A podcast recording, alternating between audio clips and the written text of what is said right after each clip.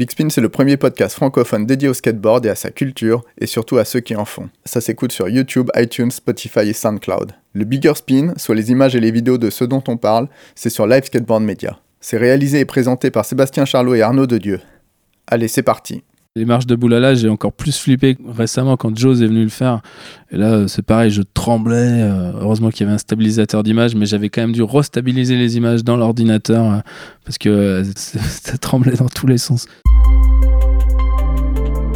Aujourd'hui dans Big Spin, on est avec un vidéaste lyonnais, ça devrait vous mettre sur la voie. Il grandit dans les années 80, découvre le skate et ça devient une véritable obsession. Il se tournera rapidement vers l'image, fasciné par les vidéos américaines, comment elles valorisent les exploits de planche à roulettes et la musique qui les accompagne. Il dégote un premier caméscope pour filmer ses potes de hôtel de ville et un beau jour il a une opportunité qu'il n'hésite pas à saisir, sachant que ce sera le tournant de sa vie. Avec notre invité, on va parler de la fabrication de la vidéo S Menikmati, mais aussi de photographie, de musique, de Californie et de nourriture végétarienne. Il va évoquer Lyon, Jean-Baptiste et Jérémy, Tom, Eric, Ali, Rodrigo, Lucas, Geoff, Ed et Thomas. On est avec un rapporteur d'images graphiques, musicales et émotionnelles.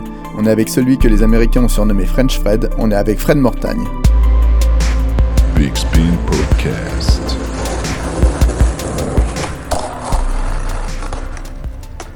Bonjour Fred. Bonjour Fred. Salut les mecs. Comment vas-tu? Très bien, très bien. Donc on est à Lyon pour ton Big Spin. Pas loin d'Hôtel de Ville. Pas loin d'Hôtel de Ville. En travaux. En travaux. Qu'est-ce que ça fait de voir la place de l'Hôtel de Ville en travaux? C'est un peu abstrait, mais c'est encore plus abstrait l'idée de pouvoir la resqueter euh, dans quelques temps euh, neuve. J'ai du mal à me faire l'idée que ça va être euh, la réalité dans quelques temps. Ça fait peur? Non, c'est excitant. genre, ouais, ça va être génial. Enfin, en espérant que tout se passe bien, on a normalement tout c'est tout bon, on a tout maîtrisé euh, a priori du début à la fin. Faut toujours se méfier avec les politiques. On a failli se faire avoir encore, encore il n'y a pas si longtemps, donc euh, faut toujours être sur le qui vive. Mais euh, non, normalement là, c'est tout est acté, donc il ne devrait pas y avoir de mauvaises surprises. Ça va ressembler à quoi? Ce sera pareil, mais ça sera tout neuf. avec des nouveaux matériaux ou? euh, ouais, des matériaux un peu différents, mais le sol sera super lisse, plus lisse qu'il l'était avant.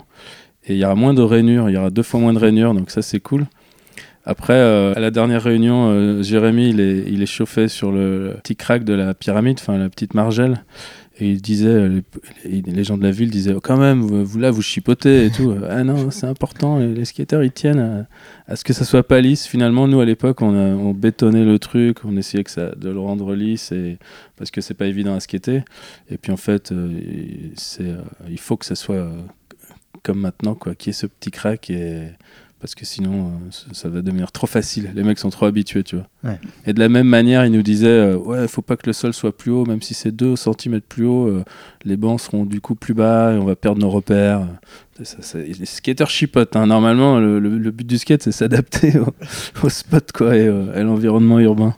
C'est devenu un luxe. Ouais, j'ai écouté Radio Nova là où, où c'est où tu es dans la rue avec quelqu'un et tu disais que tu avais vu la place de l'hôtel de ville avant le spot. Bah ouais, moi quand j'ai commencé, elle était euh, déjà en travaux en fait. Et euh, il y avait une palissade qui courait tout le, tout le long. Il y avait la pyramide qui était vite fait skateable avec euh, deux pas d'élan. Il y a que Jérémy qui, pouvait la skater vraiment et qui avait, qui avait un truc dans une vidéo New Deal d'ailleurs. Et du coup, ce qui est bien tombé à Lyon, c'est que la place a été terminée au même moment que le street était en plein, plein essor, quoi, où, où on sortait du skatepark de la piste Charlemagne et tout le monde commençait à skater la rue. Et là, bim, on a un super spot, euh, tout neuf, flambant neuf. Euh. Et vous avez jamais été chassé? Non, pas vraiment. C'est juste quelques années plus tard, il y a eu un, deux, trois trucs. Euh, des fois, la police des, jardins qui passait avec leur uniforme vert. Je sais pas pourquoi, ils nous disent là, c'est fini le skate. ah oui, bah, c'est ce qu'on va voir. et du coup, ouais, non, il n'y a, jamais eu de, a jamais eu de problème. Vraiment. Pour toi, le skate, ça a commencé à la piste? Euh, non, ça a même commencé avant, moi, euh, dans mon quartier. Euh, enfin, ça a même commencé bien avant le, ce que j'appelle le vrai skate. Hein, être debout, commencer à faire des tricks. Ça a commencé en 80... 83, je crois, j'avais 8 ans. J'étais à l'école, école, l'école primaire. Normal sup. Ouais, voilà, un truc comme ça. CE2. Et puis il y avait un mec dans ma classe qui avait un skate en plastique et, je sais plus ce qui s'est passé. On, a fait un pari. Il me dit, euh, c'est lui qui a lancé un pari genre, euh, oui, euh, tel truc, euh, si tu si as raison, je te donne mon skate. Et j'avais raison, donc j'ai- eu le skate, et puis on a fait de la descente, et de la descente assis là, dans, mon quartier. Puis un jour, j'ai vu en haut de la rue passer un mec traverser la rue en skate, debout, et là, paf, il monte le trottoir en holly. Et là, j'ai fait, wow, qu'est-ce qui se passe, tu vois, là, le truc de ouf, c'était genre, j'étais sur le cul. Et j'ai fait, ah ok, là, il faut que je, je, je sache ce que c'est, qu'est-ce qui se passe. Il y a, il y a... Le skate, c'est pas juste être assis dessus et faire de la descente. Ok, ouais. voyons voir. Et tu te diriges où alors À ce moment-là? À l'époque, il y avait déjà le ABS, enfin le surplus d'aînés, avant que ce soit ABS, le skate shop. Mais euh, moi, quand j'ai commencé, c'était, on m'avait dit qu'il y avait un, rayon skate à Gosport. Donc en fait, on allait à Gosport. Il y avait un vrai rayon skate où c'est là là-bas que j'ai acheté ma première board euh, d'occasion d'ailleurs. C'était une Rob. Et euh, non, c'était un vrai rayon skate. C'était marrant quand même que à l'époque, alors que le skate était complètement underground. C'était beaucoup le cas hein, dans, dans plusieurs villes de France. Ouais. Moi, c'était Ouais, enfin en y repensant, tu vois, jamais pensé à ça, mais c'est assez abstrait comme, comme Ouais. notion. Que le skate, il y avait un rayon skate. Décathlon à Orléans par exemple. Et Go Sport au Hall, moi, euh, avec le fameux petit livre.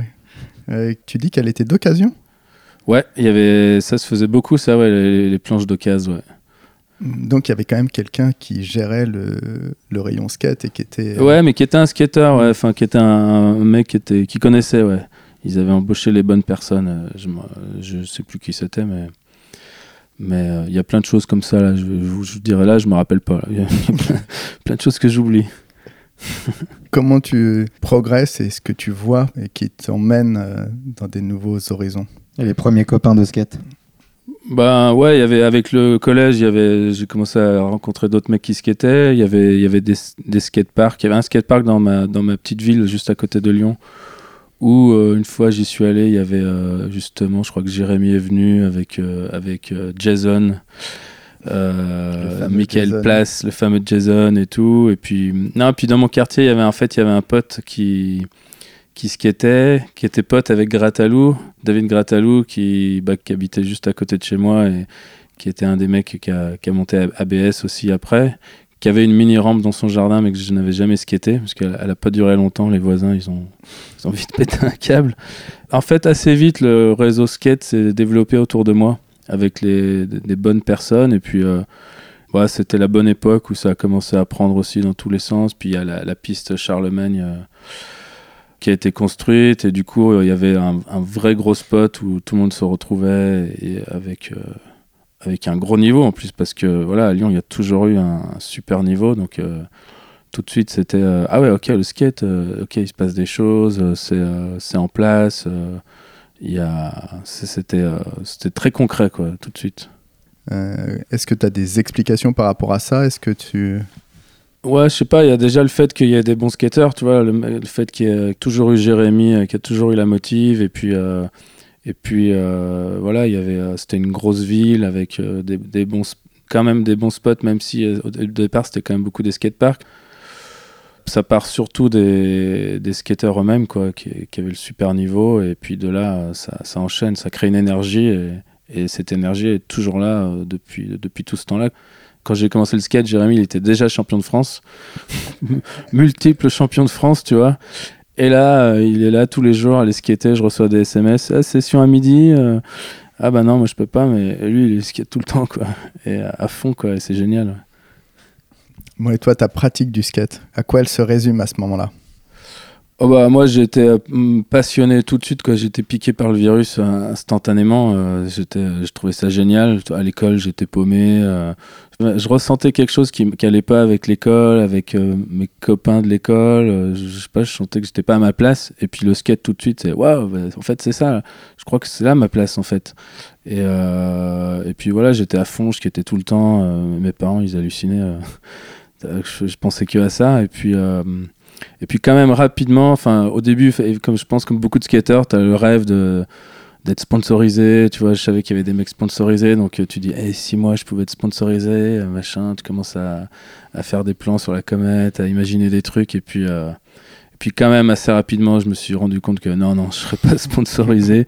Surtout à Lyon, quand je voyais le niveau des autres, tu vois, je me disais euh, non, je vois pas par quel miracle ça pourrait être possible.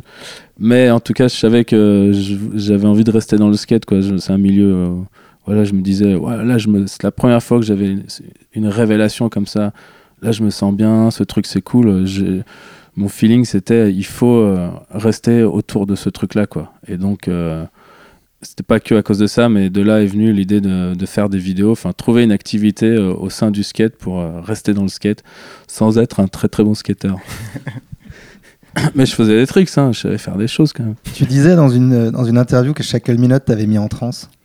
Enfin, la première fois que j'ai vu du skate dans un média, c'était euh, dans, un magazine, No Way, dans une, dans une, librairie. Je fais un bureau de tabac, je me dis, oh putain, super, mais en fait, il y c'est pas juste des gens qui pratiquent comme ça, mais il y a, y ouais, y a des magazines et tout, il y a des, des, mecs aux États-Unis. Enfin, c'est la première fois que je voyais des mecs dans un autre pays, tu vois.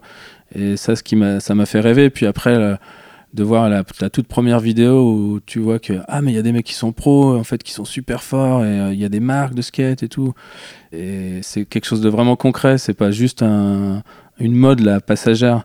Et euh, la première vidéo que j'ai vue j'étais mais sur le cul j'étais là mais qu'est-ce qui se passe quoi? Ah ouais le skate mais c'est complètement dingue et en fait ça m'a j'ai trouvé ça génial et ça m'a tellement mis la motive que tout de suite après on est sorti. Et j'ai euh, essayé plein de tricks que je crois que j'ai essayé que ce jour-là. Mais vraiment c'était comme si j'avais pris de la drogue quoi. C'était euh, j'étais surboosté euh, alors que je prends pas de drogue. Donc en fait je sais pas trop ce que ça fait l'effet de prendre la drogue. Mais euh, je sais que été dans un état second ce jour-là. Ça a eu un impact tellement fort sur moi que après du coup ben c'est ça c'est ça qui m'a fait accrocher avec les vidéos d'abord regarder des vidéos tout le temps moi j'étais fanat de, voir des vidéos de skate pour justement l'effet que ça, ça provoquait ça m'était tellement la motive et c'est ça le but des vidéos de skate, c'est de donner envie aux gens de skater. Ça, j'ai jamais oublié ce, ce truc-là quand j'ai fait des vidéos tout au long de ma, de ma carrière. Et du coup, euh, euh, ce qui était cool, c'est qu'à ABS, Board Shop, euh, à l'époque, ça s'appelait comme ça au début. Enfin, ouais, à l'étage, ils avaient un magnétoscope et une télé parce que David Gratalou, lui, il était toujours au top de la technologie, il avait toujours le, nouveau matos, les nouveaux machins, et, euh, et, donc il y avait moyen de, en les saoulant un peu et en les travaillant au corps et en passant beaucoup de temps dans le sketch shop, de leur, de leur demander euh, est-ce que je peux prendre la VHS, là, la nouvelle vidéo qui vient de sortir, est-ce que je peux aller la regarder s'il vous plaît, laissez-moi, laissez-moi, laissez-moi. J'ai passé un temps de ouf à, au, au sketch shop à, à, mater toutes les vidéos, et voilà, j'étais complètement, complètement accro. Ouais. De quoi tu te souviens particulièrement? Est-ce qu'il y a une vidéo qui t'a plus marqué? Ouais, bah, moi j'aimais toutes les vidéos parce que ça, faisait un peu voyager euh, mentalement, euh, voir ce qui se passait euh, dans, les autres pays, voir qu'il y avait toute cette énergie. Ouais, la première vidéo c'était une claque. Et après, la deuxième vidéo qui m'a vraiment marqué, c'était la première vidéo plan B, Questionable. Et là, c'est pareil, j'étais, mais qu'est-ce qui se passe? Le skate, ça, ça fait que évoluer en fait. Il y a un moment où je pensais que, tu vois, à chaque nouvelle vidéo, je me disais, bah ça y est là, ils ont atteint le niveau maximum, ça va plus évoluer le, skate. Et, c'est marrant que je me suis dit ça au début des années 90 et que là on est en 2019 et que ça évolue toujours et encore plus vite qu'avant quoi. Et c'est complètement dingue. Ouais. Et ça, c'est enthousiasmant pour le travail?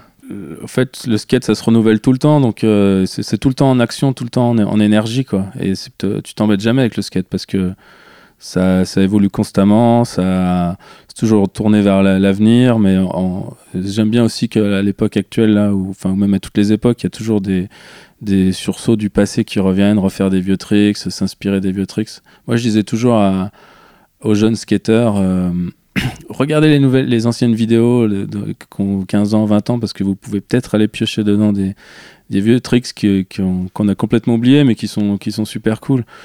J'aime trop voir euh, des, des, jeunes qui font des, des nouvelles variantes avec des, des vieux tricks et tout. Euh, c'est euh, c'est cool, quoi. C'est vrai qu'il y a eu ça dans les vidéos clichés. Lucas qui, qui fait des no comply. Et d'un seul coup, tout le monde trouve que c'est cool de faire des no comply. Et... Bah ouais, c'est il faut pas rester euh, sur des, trucs. Enfin, là, le, le, sketch, je trouve ça génial. Et maintenant, rétrospectivement, je trouve que l'époque euh, des années 2000, tout ça, maintenant, je trouve ça vraiment moins intéressant parce que je trouve que c'était assez fermé, assez euh, formaté. C'était très, tout était un peu déterminé par les marques et le côté marketing du skate et, c'était très enfermant. Alors que justement maintenant euh, c'est complètement ouvert et euh, et euh, il y a plein de gens qui se remettent au skate, qui ont plus de 40 ans, parce que, bah, en fait, le skate, ça peut être des slappies, ça peut être ben, des trucs qui sont à ta portée, alors qu'avant, si tu voyais que des, que des gros rails et des machins, bon, bah, il y a plein de mecs qui se sont dit, bah, ok, je suis trop vieux pour le skate et j'arrête, quoi. Donc, c'était pas, c'était pas, il n'y avait pas d'exemple. C'est à cause des mecs qui faisaient des vidéos avec des mecs qui faisaient des gros L, tout ça. Oui, oui, j'ai contribué, ouais, c'est clair. Mais c'est vrai qu'il y a une peut-être 95 euh, jusqu'à quasiment 2010, il y avait des tricks qui étaient interdits, enfin, on pouvait plus les faire. Là, de revoir des Impossible, moi, ça fait un paquet d'années qu'il s'est revenu, mais ça a été assez troublant de revoir euh, que les normes ont explosé. Ouais, bah, c'est quand même euh, étrange. Quand tu regardes en arrière, tu te dis ouais, le skate qui est quand même euh, qui représente la liberté, qui est euh, ouvert d'esprit et tout. Finalement, il y avait quand même beaucoup l'inverse aussi, comme tu dis, les trucs qui étaient interdits de faire, pas le droit de faire ça. pareil, bah c'est génial que ça soit enfin ouvert aux filles et que là il y a tout ce nouveau truc qui, qui se passe et qui est super fort. Et, et c'est vrai que les skateurs ont fortement contribué à ce que les filles skatent pas quoi c'était pas ouvert et ça allait pas dans ce sens, donc euh, c'est bien que ça, ça, ait enfin changé. Mais ouais, ouais, le, skate actuel là, je trouve ça génial, toute l'énergie qu'il y a dedans, et c'est mille fois mieux que certaines époques où où il y avait plein d'histoires entre les skateurs, plein de, de bisbis, de machins, de, de, de codes et de formatage. ouais, je suis content que ça soit derrière tout ça, et j'espère que ça reviendra jamais. Et justement, euh, à l'époque de la piste, euh, et au moment où tu vois la questionable, est-ce que euh, tout le monde se met au, modern move, au pressure flip, ou est-ce que certains font de la résistance? Comment euh, les, les crews se forment et avec, qui toi finalement tu passes le plus de temps? Ouais, je pense que le niveau a pas mal suivi. Enfin, c'est pas mal inspiré de voilà de ce genre de vidéo euh, qui était le la référence à l'époque. Et après, moi, j'ai donc rapidement eu envie de comme j'étais fanat de regarder des vidéos et que je cherchais un truc à faire dans le sketch, je me suis dit, bah, je vais faire des vidéos en fait, puisque là, il y a un super niveau, les mecs sont super forts. Euh. Je crois que la toute première idée de, se filmer, c'était avant tout pour se filmer entre nous, pour un peu faire pareil, tu vois, se faire, faire sa propre vidéo et faire comme les pros euh, pour le délire. Et puis, euh, j'aimais bien aussi l'idée de tu vois, quand tu skates, tu, tu vois pas trop ton propre style et la, vidéo permettait de se voir de l'extérieur et donc il y avait un peu, euh, c'était un peu une des motivations aussi de juste pour, pour le délire avec les potes. Euh. Donc au début, euh, les, toutes, premières sessions filming, c'était avec Hamid Barry, Yves Goyaton, qu'on appelle aussi Yves de la Fireworks. Euh, et puis euh, Lorenzo, Laurent Martin, un autre pote euh, qui en a beaucoup skaté. Et on a filmé à, HDV en, 93, mes toutes premières images, mais, mais c'était pas sur la partie avec la pyramide, c'était en contrebas. Raconte-nous un peu techniquement comment tu montes, des... tu filmes et tu montes je crois que les toutes premières images vidéo que j'ai fait, c'était du snowboard en fait, parce que euh, c'était encore toujours le fameux David Gratalou qui était euh, le nerd, euh, et qui l'est toujours d'ailleurs, hein, qui toujours, cherche toujours les, nouveaux objets technologiques et tout. Il avait un petit caméscope et donc on était, parti faire du snow, j'avais filmé un petit peu. Mais bon, moi je voulais filmer du skate et, mes parents travaillaient à FR3 France 3 maintenant pour, pour les jeunes. Hein. et du coup, euh, j'avais pu louer un caméscope euh, euh, le dimanche ou pour le week-end, je pouvais louer un caméscope qui était énorme. C'était un caméscope avec des cassettes VHS, donc c'était un truc de ouf. Et voilà, on a fait les premières images comme ça. Je me rappelle que j'avais même fait. ouais, j'avais, j'avais oublié ça, mais j'avais sur mon skate, j'avais posé un sweatshirt et j'avais posé le caméscope dessus pour faire des travelling dès le début, j'ai été attiré par le, truc là de faire des, trucs en mouvement. Parce que j'en avais pas de fisheye, hein. c'était vraiment euh, comme ça. Et puis, euh, c'était relou de filmer avec ce truc. Euh, c'est une caméra d'épaule normalement, mais évidemment, s'en servir autrement. Et du coup, après, quand là j'ai su que vraiment j'ai envie de faire des vidéos. la première vidéo de Lyon, de Lyon que j'ai faite, c'était en 94. C'est l'année où je passais le bac. Donc toute l'année du bac, j'ai arrêté de skater. C'est la seule fois de ma vie où j'ai dit bon, euh, là il faut que j'ai mon bac. Donc euh, comme j'étais un cancre, je fais il faut que je travaille. Donc j'avais arrêté de skater euh, pour de vrai. Genre les week-ends, je bossais et tout. Et en fait, j'avais une bonne carotte, une bonne motive, c'est que j'avais négocié avec ma grand-mère que si j'avais le bac, elle m'offrirait un caméscope. c'était le, c'était le gros deal. Donc j'étais surmotivé parce que je savais ce que je voulais en faire. Donc j'ai eu mon bac, euh, 10,2 de moyenne.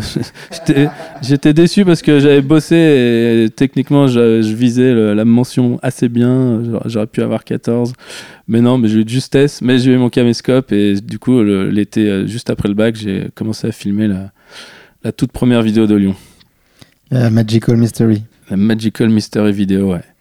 Et en fait, ce qui est un des déclics qui m'a donné envie de faire des vidéos de la scène lyonnaise, c'est que en 93, alors ça, la, j'ai pas le, souvenir précis, mais il me semble que sur la place euh, d'hôte- d'hôtel de ville, il y a un mec qui est venu vers moi, qui est un Américain apparemment. Je crois qu'il bossait pour Transworld. Il bossait pour un magazine américain. Je l'ai vu genre 5 minutes. Il était de passage comme ça. Il n'était pas venu pour skater. Il était en mode touriste. Et il me dit voilà, je bosse dans le skate et tout, nanana. Et puis je lui dis ah mais euh, ici il y a plein de skateurs super forts. euh, et euh, en fait comment comment on fait en fait pour qu'ils soient sponsorisés? Et là il m'a dit bah faites faites des vidéos. Et là paf ça a été le déclic. Ah ouais ok moi qui étais sur fanat de voir des vidéos. Et là, je me suis dit, ok, voilà, c'est ça, il faut faire des vidéos de skate et les, et, les envoyer à des marques et tout. Et donc, c'était vraiment le, la motive de base, c'était, voilà, on, on- je fais une vidéo sur la scène lyonnaise et cette vidéo, on va le- je vais l'envoyer à, à droite, à gauche. Et tu avais conscience que la scène, elle était déjà très très forte et, et plus forte que la moyenne. euh? Bah, euh, j'avais pas trop de références, enfin, à part les vidéos, mais quand je voyais un mec comme euh, Jérémy ou comme JB qui était euh, super fort et qui, qui- qui avait le style en plus, tu vois, quand même, on se disait, il y a quelque chose. Après, moi, je m'imaginais que tous les mecs qui étaient dans ma vidéo, ils pouvaient tous être sponsorisés, tu vois. Et, euh, j'avais, je l'avais envoyé, euh, en fait, je l'avais, j'avais envoyé la première vidéo euh, à, à 411 à Steve Douglas parce que quand 411 est sorti, euh, je sais pas, un ou deux ans avant, avant que je vois cette vidéo, on m'en avait parlé en me disant il y a ce nouveau truc, ce vidéo magazine, c'est génial, ça dure une heure, il y a tous les skateurs dedans. Tu vois, c'est pas juste une marque et il se passe plein de trucs. a- Ils montrent des contests, du street, des machins. Et quand je l'ai vu, j'ai trouvé ça vraiment super génial. Et puis dans, les, dans tout premiers numéros, il y a eu des. Il, allait avoir les, les, gros contests européens. Et comme euh, les, JB, tout ça, Jérémy, ils y allaient, je me suis dit, ouais, ils vont être dans 400, génial, on va les voir dans les vidéos, ça va les faire connaître et tout. Et donc j'attendais avec impatience de voir ça. Et puis quand euh, elle est sortie, je l'ai vu. Ah merde, ils sont pas dedans, ils ont, ils ont pas été filmés, ils étaient bien à ce contest-là, mais euh, on les a pas montrés, on a montré les, les, stars, les skateurs américains. Donc j'étais super déçu. Et là, je me suis dit, et puis à chaque nouvelle euh, 411 qui sortait, pareil, toujours pas les skateurs européens, j'étais là, bah, merde et tout, euh, fait chier. Et donc je me suis dit, bah, euh, je vais leur envoyer la vidéo, et puis bah, peut-être que c'est nous qui allons leur, leur donner des images en fait. Il y avait ce truc-là, et puis euh, comme euh, Steve Douglas de 411, il- c'était aussi New Deal et tout, donc je me rappelle, je lui avais envoyé une, la- la- la- une lettre en disant euh, bon je pense que JB il pourrait être chez New Deal euh, lui euh, il pourrait être chez Stereo lui il pourrait être tu vois j'avais déjà ciblé chaque skater à chaque marque Une lettre manuscrite. ouais je crois euh, Et Julien Gilliot, tu l'envoyais et où, alors Julien Gilliot euh, je sais pas chez World Industries ou des trucs comme ça parce que Julien euh, ouais il y avait Julien, il y avait Julien Gilliot qui était super fort qui était du même niveau que que JB en gros et euh, lui c'est un des je regrette qu'il il ait pas pris le bon chemin dans la vie et il ait laissé tomber le skate parce que il serait toujours là Julien si il avait complètement le niveau quoi Très très fort. ouais et il, a été, il a bien impressionné la scène de SF aussi. Euh. Il y avait une histoire où il s'était blessé au bout de trois jours et il était arrivé à SF. Les mecs hallucinaient.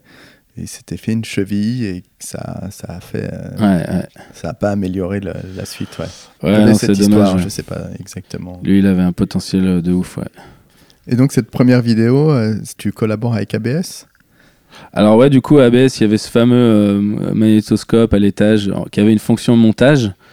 Et donc, euh, tu pouvais euh, brancher ton caméscope. Et puis, ben, là, c'était pas le montage sur ordinateur, hein, c'était vraiment euh, caméscope à, à- magnétoscope VHS. Et euh, tu, tu faisais dérouler l'image sur le caméscope. Et puis, tu faisais pause enregistrement sur le magnétoscope, tu lançais l'enregistrement, t'enregistrais un trick, et puis voilà, c'était tout le, montage linéaire. Euh, euh, fallait dans l'ordre quoi. Et une fois que tu avais monté tu pouvais pas revenir en arrière donc fallait fallait bien prévoir son truc. Donc dès le début j'avais fait des cahiers avec les tricks comment je voulais les faire. Essayer de planifier un peu le montage par rapport à la musique. Dès le début ouais je l'ai fait sur la la première vidéo parce qu'en fait il fallait faire le montage des, des tricks. Et une fois que tu avais fait ça, avec ce magnétoscope, tu pouvais enregistrer le son sur une, une bande à part sur la, cassette pour avoir le son euh, et du skate et, du, et de la musique. Ça, c'était important d'avoir les deux en même temps, sinon, sinon c'était complètement nul. Mais euh, la musique, il fallait la monter après. Donc, il fallait euh, déjà planifier que, ok, à, à, tel minutage ou telle seconde, la musique serait comme ça. Donc, il fallait prévoir en amont, bien avant que tu plaques la musique sur la bande, que ça allait être comme ça. Tu choisissais la musique d'abord? Ouais. Ouais, et tu faisais, tu savais déjà ce que tu allais utiliser dans le morceau. Voilà, j'ai essayé de synchroniser, euh, essayer de caler le, le, montage et le son du skate sur la musique euh, au mieux quoi. Ça, je sais pas pourquoi c'est venu comme ça parce que j'ai pas souvenir de vidéos euh, qui étaient montées un peu en synchronisation. Par contre, tout ce qui était les vidéos H-Street de l'époque, qui étaient que j'adorais parce qu'elles étaient super bien filmées. Euh, la musique était, était, ouf, ils utilisaient euh, plein de trucs différents, même de la musique classique. J'avais tout de suite kiffé les ralentis sur de la musique classique et euh, ça donnait une, une, une, énergie, une ambiance vraiment, vraiment super forte.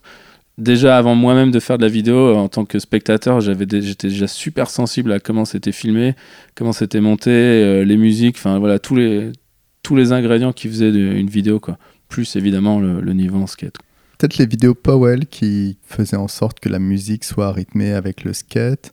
C'est un moment où ça expérimente vachement et la vidéo de skate se cherche. Ouais, et puis c'est vrai que j'ai pas trop regardé les vidéos Powell en fait, j'ai pas trop accroché. Euh, c'était un peu, c'était sorti un peu avant que je m'y mette et quand je commence et c'était plutôt H Street et c'était déjà plus ce côté street euh, plus expérimental. Et... Ouais, ça tranchait, ouais. Ouais. C'était plus du film, c'était de la vidéo déjà. C'était un peu plus brut, un peu ouais, puis déjà, du, fait, du coup, tu disais que c'était accessible. Si tu vois une vidéo Powell, un, plutôt un film Powell, tu pouvais pas trop faire la même chose. Alors que... Et le, le choix des musiques, tu le faisais avec les skateurs? Alors non, je crois que dès le début, il y a eu des, tensions sur le, choix des musiques, ouais. Des trucs, euh, on n'était pas d'accord ou... Euh, ouais, je sais plus trop. Mais si, quand même, on a, je l'ai concerté. Puis moi, j'avais pas justement une grande culture musicale, donc euh, tous les trucs que je, voulais utiliser, c'était quand même inspiré d'autres vidéos qui étaient sorties avant.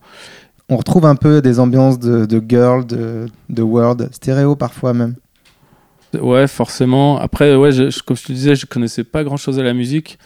Et, euh, et j'avais quand même demandé aux skateurs des trucs qu'ils écoutaient. On m'avait parlé de. Ah, je me rappelle, j'ai eu une discussion il n'y a pas si longtemps que ça avec David Meriguet, qui était dans, toutes mes vidéos. Et puis, euh, c'était la troisième vidéo de Lyon, euh, Panic in Lyon. J'avais utilisé Jimi Hendrix, je crois, pour lui. Et là, récemment, il m'a dit Ouais j'étais pas du tout chaud du choix. Et puis là en fait je pense toujours que c'était pas le bon choix. Et je fais ah bah si moi je pense que c'était le bon choix et je trouve que ça va super bien. Et maintenant que j'ai l'expérience et le recul si si euh, je confirme. Mais euh, bon c'est marrant de voir quand on a les avis ont continué de diverger là-dessus.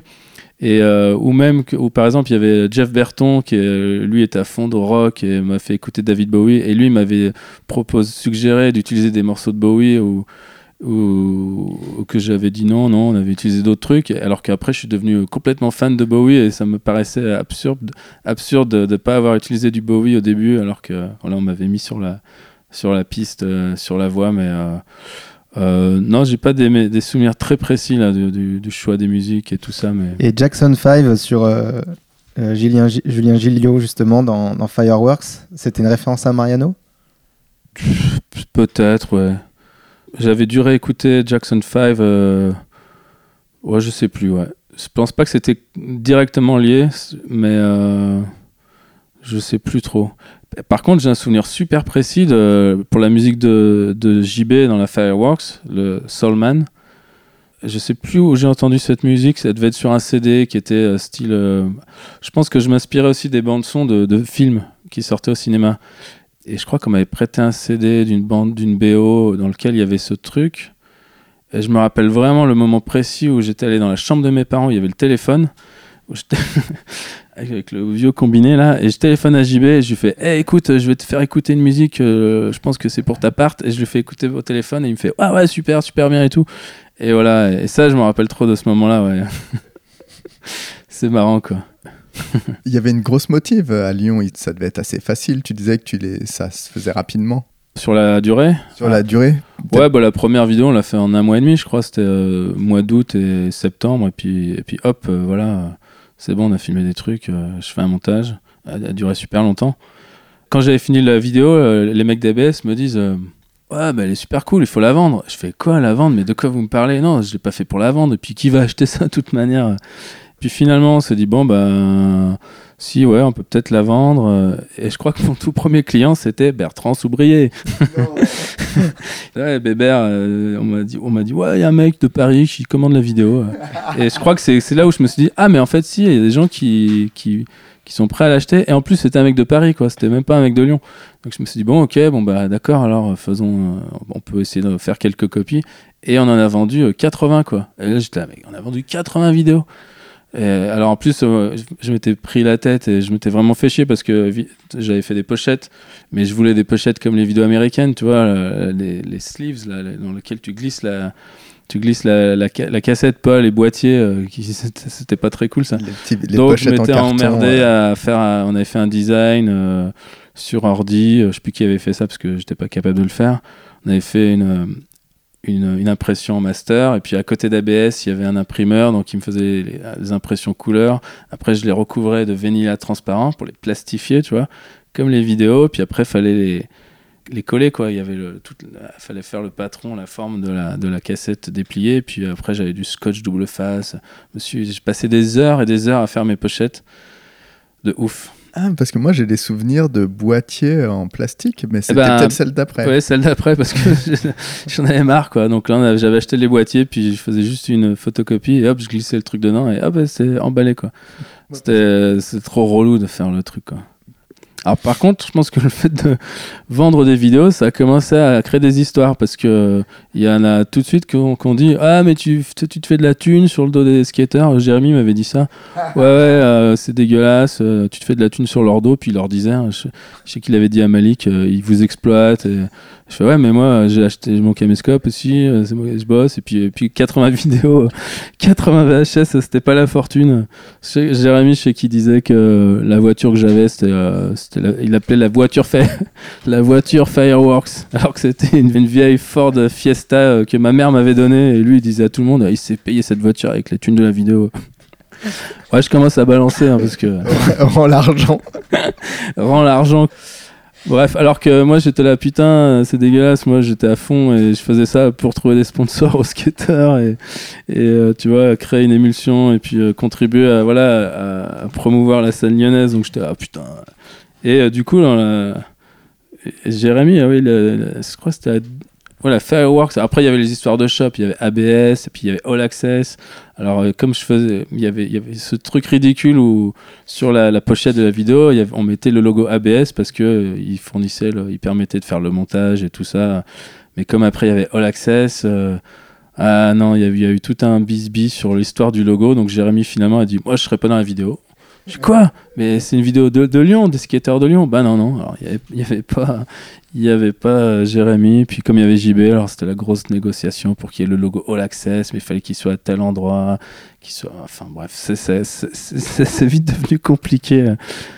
ouais, puis après, il y avait le troisième shop là. Qui Et à la troisième vidéo de Lyon avec Daily Store, le shop de Jeff, Jeff Berton, Carl et tout ça. Et donc là, bah, il y avait plus All Access. Donc, il y a la troisième vidéo de Lyon. C'est pour ça qu'il n'y a pas JB, il n'y a pas Julien, il n'y a pas Malik, je crois, il n'y a, pas, il y a pas Jérémy. Euh, et, euh, voilà, Par contre, il y a Karl. Et justement, qu'est devenu Karl? Karl, euh, tout le monde le voyait tout le temps parce qu'il était barman à, la fameuse marquise. À la péniche. À la péniche. Et fait très très marrant. Karl, je le croise de temps en temps à Lyon, mais assez rarement. Et c'est l'été dernier, au fin fond de l'Aveyron.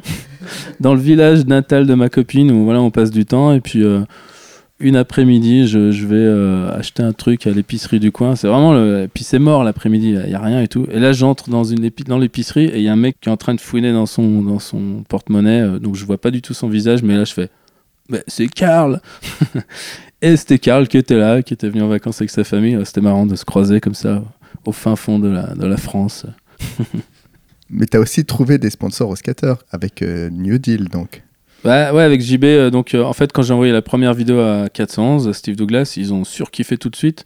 Sauf qu'ils m'ont dit Ah, c'est dommage, la qualité, ça va pas. c'est pas du. C'était un. Ouais, c'était- du vidéo 8, c'était même pas du HI8 à l'époque. Donc, ils étaient là. Ah, ça, ça pêche un peu. Refaites une autre vidéo. Donc, on a fait la Fireworks. Et là, ils ont fait Ah ouais, là, ils ont vraiment flashé sur JB. Lui, entre-temps, il avait aussi euh, participé à un skate camp à, Bourges, je crois, avec les mecs de New Deal. Il s'était doublement fait connaître euh, auprès d'eux. Donc, euh, moi, avec Steve Douglas, on communiquait par fax à l'époque. Voilà, c'était euh, des fax, j'en avais pas. C'était le fax d'ABS. euh, il m'appelait T'as reçu un fax? Ah putain, c'était Noël, quoi. À chaque fois, j'ai reçu un fax. C'était le truc de ouf. Vite, vite, vite. euh, Ah, Est-ce que je peux renvoyer un fax en retour, s'il te plaît, aux États-Unis? Je sais pas combien ça coûtait, mais ça coûtait quand même de l'argent. Ouais, c'est un fax aux États-Unis, c'était pas gratuit. hein. Et euh, puis il me dit voilà, je les ai tous gardés ces fax. hein. J'ai tout euh, consigné, euh, je sais quelque part. Tu vois, je pense pas qu'on ferait comme ça avec les emails maintenant. Mais euh, voilà, et puis il m'a dit bah JB ouais, les mortels, il faut qu'on il faut qu'on le sponsorise. euh, vous, les trucs de Lyon, c'est super bien. Il faut, faut qu'on utilise des, utilise des images. Et puis, euh, je me rappelle une fois où on s'était appelé au téléphone, où là, il m'annonce que, ok, j'ai un, mec en Angleterre qui a un caméscope NTSC, je vais lui demander de te l'envoyer. C'était, j'étais aux anges, quoi. Ouah, putain, il m'envoie un caméscope NTSC, je vais pouvoir filmer pour 411 directement. Et, et là, c'était, ouais, c'était ouf, quoi. À cette époque-là, il y avait des standards de vidéo. Quand les cassettes arrivaient de, des États-Unis, elles passaient en noir et blanc souvent en France parce qu'on n'avait pas des magnétoscopes adaptés. Et c'était pareil pour les caméras. Il fallait des caméras avec des standards américains qui étaient très compliqués. Oui, alors parce que ce que j'ai pas expliqué, c'est que moi, je passais un temps fou à ABS euh, pour euh, leur demandant de regarder les vidéos, mais on avait le droit de les louer aussi les vidéos. Donc moi, je louais les vidéos et je les dupliquais chez moi. Donc euh, j'avais un, il me fallait deux, camé- deux magnétoscopes, donc à chaque fois, il fallait que je trouve, euh, j'allais demander le, le, de quelqu'un, mais comme elles étaient en pâle, alors au début, bah, toutes mes vidéos, euh, je les copiais, donc elles étaient en noir et blanc. D'où aussi, euh, attention, c'est que plus tard, quand on me disait pourquoi tu shootes toujours en noir et blanc maintenant? Pourquoi toutes tes photos sont en noir et blanc? Le, premier truc, souvenir de noir et blanc en skate, ça vient de là. C'est toutes mes copies étaient en noir et blanc. Et puis même, j'avais même aussi certaines euh, vidéos, j'avais galéré, j'avais pas réussi à copier le son. Donc j'avais la vidéo Deathbox euh, avant que ça devienne flip, je l'avais sans le son. Donc j'avais moi-même remis de la musique par-dessus. Et cette vidéo, je la connais qu'avec ma propre bande son. Quand on me dit cette vidéo, je fais Ah oui, euh, Dinosaur Junior et tout. Ah non, c'était pas ça la musique. je, sais pas, je sais, je sais pas. J'ai dû l'écouter qu'une fois, donc je sais pas. Mais du coup, je dupliquais toutes mes vidéos, puis c'était galère, pas le C-cam, c'était chiant, c'était insupportable. Finalement, il y avait quelqu'un qui avait un transcodeur, donc euh, j'arrivais à, à enfin avoir les vidéos en couleur. Mais j'ai passé un temps à tout dupliquer, puis après, les vidéos comme ça, je pouvais les regarder mille fois. Toutes, je les ai rossées un, un sacré nombre de fois, et. euh, et donc, ouais, il y a eu tout toute cette période de duplication de vidéos et tout ça. Elles sont consignées, toutes ces copies aussi, quelque part? Ouais, ouais, je crois, ouais. Je, ouais, je pense. J'ai des gros cartons avec euh, plein de VHS, même original, hein, toutes les 411. euh, Je crois. Ils m'envoyaient tout, donc. euh, euh, ouais, j'ai plein, plein de cassettes qui sont dans un garage, dans un carton, donc je sais pas dans quel état elles sont, mais. Et justement, il te demande de réaliser l'appart sur Paris? Paris Métrospective. Là, c'est 96. 96, ouais. Je, je sais plus comment ça s'est fait, mais je me, de- euh, la première fois que je suis venu filmer à Paris, c'était avec JB. On avait fait une petite mission, on était monté en TGV, on était, euh, on était allé au, au Dôme, et puis du coup, bah, j'avais filmé quelques trucs avec Tony, je Tony crois, Brossard. Cuba, ou- C'est comme ça que j'avais commencé à rencontrer les gens, parce qu'on se connaissait pas vraiment. On s'était peut-être croisés dans les contests. Et puis, euh, bah, du coup, rapidement, j'ai eu envie de, bah, de filmer à Paris aussi, parce que j'étais là, ouais, à Paris, il y a un super niveau. euh, et puis, ben, j'étais parti de Lyon, mais euh, voilà, continuer de promouvoir le reste de la scène française.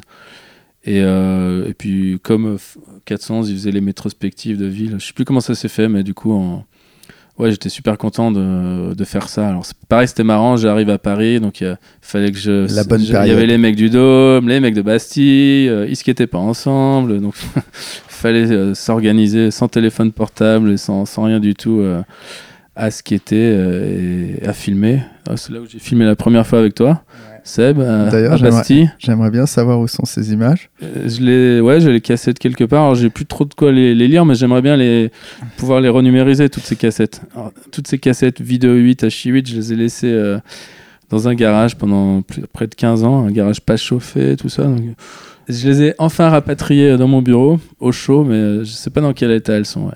On a des adresses. hein. On a une adresse et surtout un type qui va se charger de tout ça, qui est David Coulio, Yes. qui est, qui est le garant de la mémoire vidéographique du skate français. J'aimerais bien récupérer Matrix, mais Et puis après, ouais, je me rappelle qu'on avait, j'avais filmé, il y avait Ted Barrow. J'ai- J'aimais bien le fait qu'il y ait des mecs, euh, pas forcément de Paris non plus, qui étaient juste là de passage. Il y avait euh, Mike Connelly. ah, il y avait ça. Mike Conley de Ouais. Brooklyn Board. ouais. Et euh, je trouvais cool voilà, de filmer avec euh, des étrangers, en fait, des mecs que je connaissais pas du tout, qui skataient différemment. euh. C'était marrant, t'étais arrivé sur le spot et puis d'un coup on filme quoi. Enfin, on devait avoir une idée de qui t'étais, mais c'était vraiment euh, très très spontané. ouais. Ouais, ouais. Et euh, oui, bah, ça s'est fait en, je sais pas en combien de temps, j'ai pas passé énormément de temps à filmer, euh, c'était deux semaines ou, ou- ou- je- Gros impact cette euh, cette petite part, non? Ah ouais, quand elle est sortie dans Cassons, j'étais trop content quoi. Et euh, j'aimais trop la musique alors que j'étais trop, euh, j'aimais pas le hip-hop. euh, j'étais, j'ai toujours été super réfractaire au hip-hop et là, j'ai trouvé génial. euh, euh, ça marchait super bien. Ouais. Il y en avait beaucoup dans, les- Exhibit. dans tes vidéos. Alors au début, il y en avait, ouais, c'est vrai qu'il y en avait, mais euh, c'était euh, c'était aussi pour faire plaisir aux skateurs, parce que et puis parce que c'était l'époque. euh, mais c'est vrai que quand j'y pense comme ça, j'ai l'impression d'avoir jamais utilisé de hip-hop dans mes vidéos, alors que si, si, euh, bien sûr qu'on en a utilisé. Par contre, je me suis rendu compte plus tard que tout ce que j'aimais dans le hip-hop, et il n'y avait pas tant de choses que ça, c'était les morceaux qui, qui samplaient des, classiques de la, soul music quelques années après avec euh, John Carrière qui avait euh, des collections de, de vinyles de ouf et euh, il m'avait fait découvrir justement le, la compilation Shaolin Soul. ouais puis Tribe Vibes les, tout- Ah, tous les originaux les samples de. Tribe Called Quest et c'est là où je me suis dit ah ok j'ai- j'ai- j'aimais ces morceaux là je savais pas pourquoi mais c'est parce qu'ils avaient utilisé des des classiques de la soul music et, oldies. et, donc je m'étais dit ok que très peu de groupes que j'aime beaucoup comme Tribe Called Quest mais euh, mais sinon, du coup, je me suis plus tourné sur les originaux, en fait. Ouais. Et est-ce que tu as deux, trois souvenirs marquants et de tricks que tu as filmés de cette époque? Une petite euh, Alors là, je, facétie de je suis toujours euh, mauvais pour aller chercher, euh, dénicher les trucs euh, marquants. JB, ouais, JB, c'était assez facile. Enfin, c'était c'était facile de filmer, mais à partir du moment où il était sur le spot. mais JB, voilà, j'ai les souvenirs. Je l'attendais pendant deux heures. J'arrivais à Hôtel de Ville. Et euh, alors, ce qui était con à l'époque, c'est que je m'étais mis en tête qu'il fallait un skate spécial pour filmer. Donc, j'avais une board super grande qui était presque un longboard avec Ouais. des roues molles et qui était pas skateable. En fait, je pouvais pas faire des tricks avec. Et c'était con parce que du coup, euh, j'ai passé mon temps à Hôtel de Ville à attendre JB. Il y avait personne d'autre. Et euh, j'attendais pendant deux heures euh, et je pouvais pas skater en fait. C'était un peu merdique. Et puis bah, du coup, j'ai passé un temps de ouf à attendre, à me faire chier. Et euh, au bout de deux heures, j'allais l'appeler. euh, j'allais dans une cabine téléphonique. euh, J'essayais d'a- d'appeler chez lui s'il était encore là-bas. Et oui, il décrochait. oui, oui, je vais arriver. Il est 14h. Euh, non, il est 16h alors qu'on avait rendez-vous à 14h. Ah, j'étais deg. Et il m'a encore fait le coup il y a, la semaine dernière. là. 25 ans plus tard. ah, ok, oui, c'est toujours pareil. Comme on disait, JB au moins il est fi- fidèle à lui-même, c'est bien, il est constant. Mais euh, non, euh, en termes de tricks, euh, il y a un mec qui m'a marqué en, style, c'était lui quoi. Je, je, je trou- je trouvais que c'était ouf comme il skatait, son style. Et j'ai pas énormément filmé avec lui enfin quand même pas, mal au fil du temps, mais pas pas tant que ça. Et, lui, je trouvais que c'était un mec qui avait un potentiel de ouf et qui était super fort. Et j'aurais aimé plus filmer avec lui, mais mais ouais, j'a- j'adorais lui. Puis après à Paris, euh, j'hallucinais sur euh, Stéphane qui montait les trois marches du dôme en ollie flip, euh, c'était complètement ouf. Euh, les Ricains ont beaucoup halluciné là-dessus aussi. C'est un, des trucs qui lui a permis de se faire remarquer, je pense, là, tout ce qu'il faisait au dôme. Et euh, ouais, voilà, non, il n'y a pas forcément des trucs, euh, je sais pas. En tout cas, tu as senti euh, que les Américains, ils avaient un œil avisé sur certaines personnes pour un trick particulier. C'est Ça, j'ai vu ça plus tard, une fois qu'il était sponsorisé par Expédition, et on m'avait dit, ouais, à l'époque, on avait halluciné sur ce nollie flip, là, en montant des marches. euh, c'était assez ouf. Mais euh, Et toi, t'avais un œil là-dessus aussi? Tu, tu regardais un mec et tu disais Ah putain, là, je viens de filmer un truc qui va être. ouais, bah, j'avais un feeling, je me disais, voilà, ces mecs, ils sont super forts, quoi. Il y a, il y a Stéphane, c'était évident qu'il était. euh, il avait le niveau euh, d'être sponsor, enfin, comme des pros américains, quoi. C'était évident qu'en Europe, il y avait.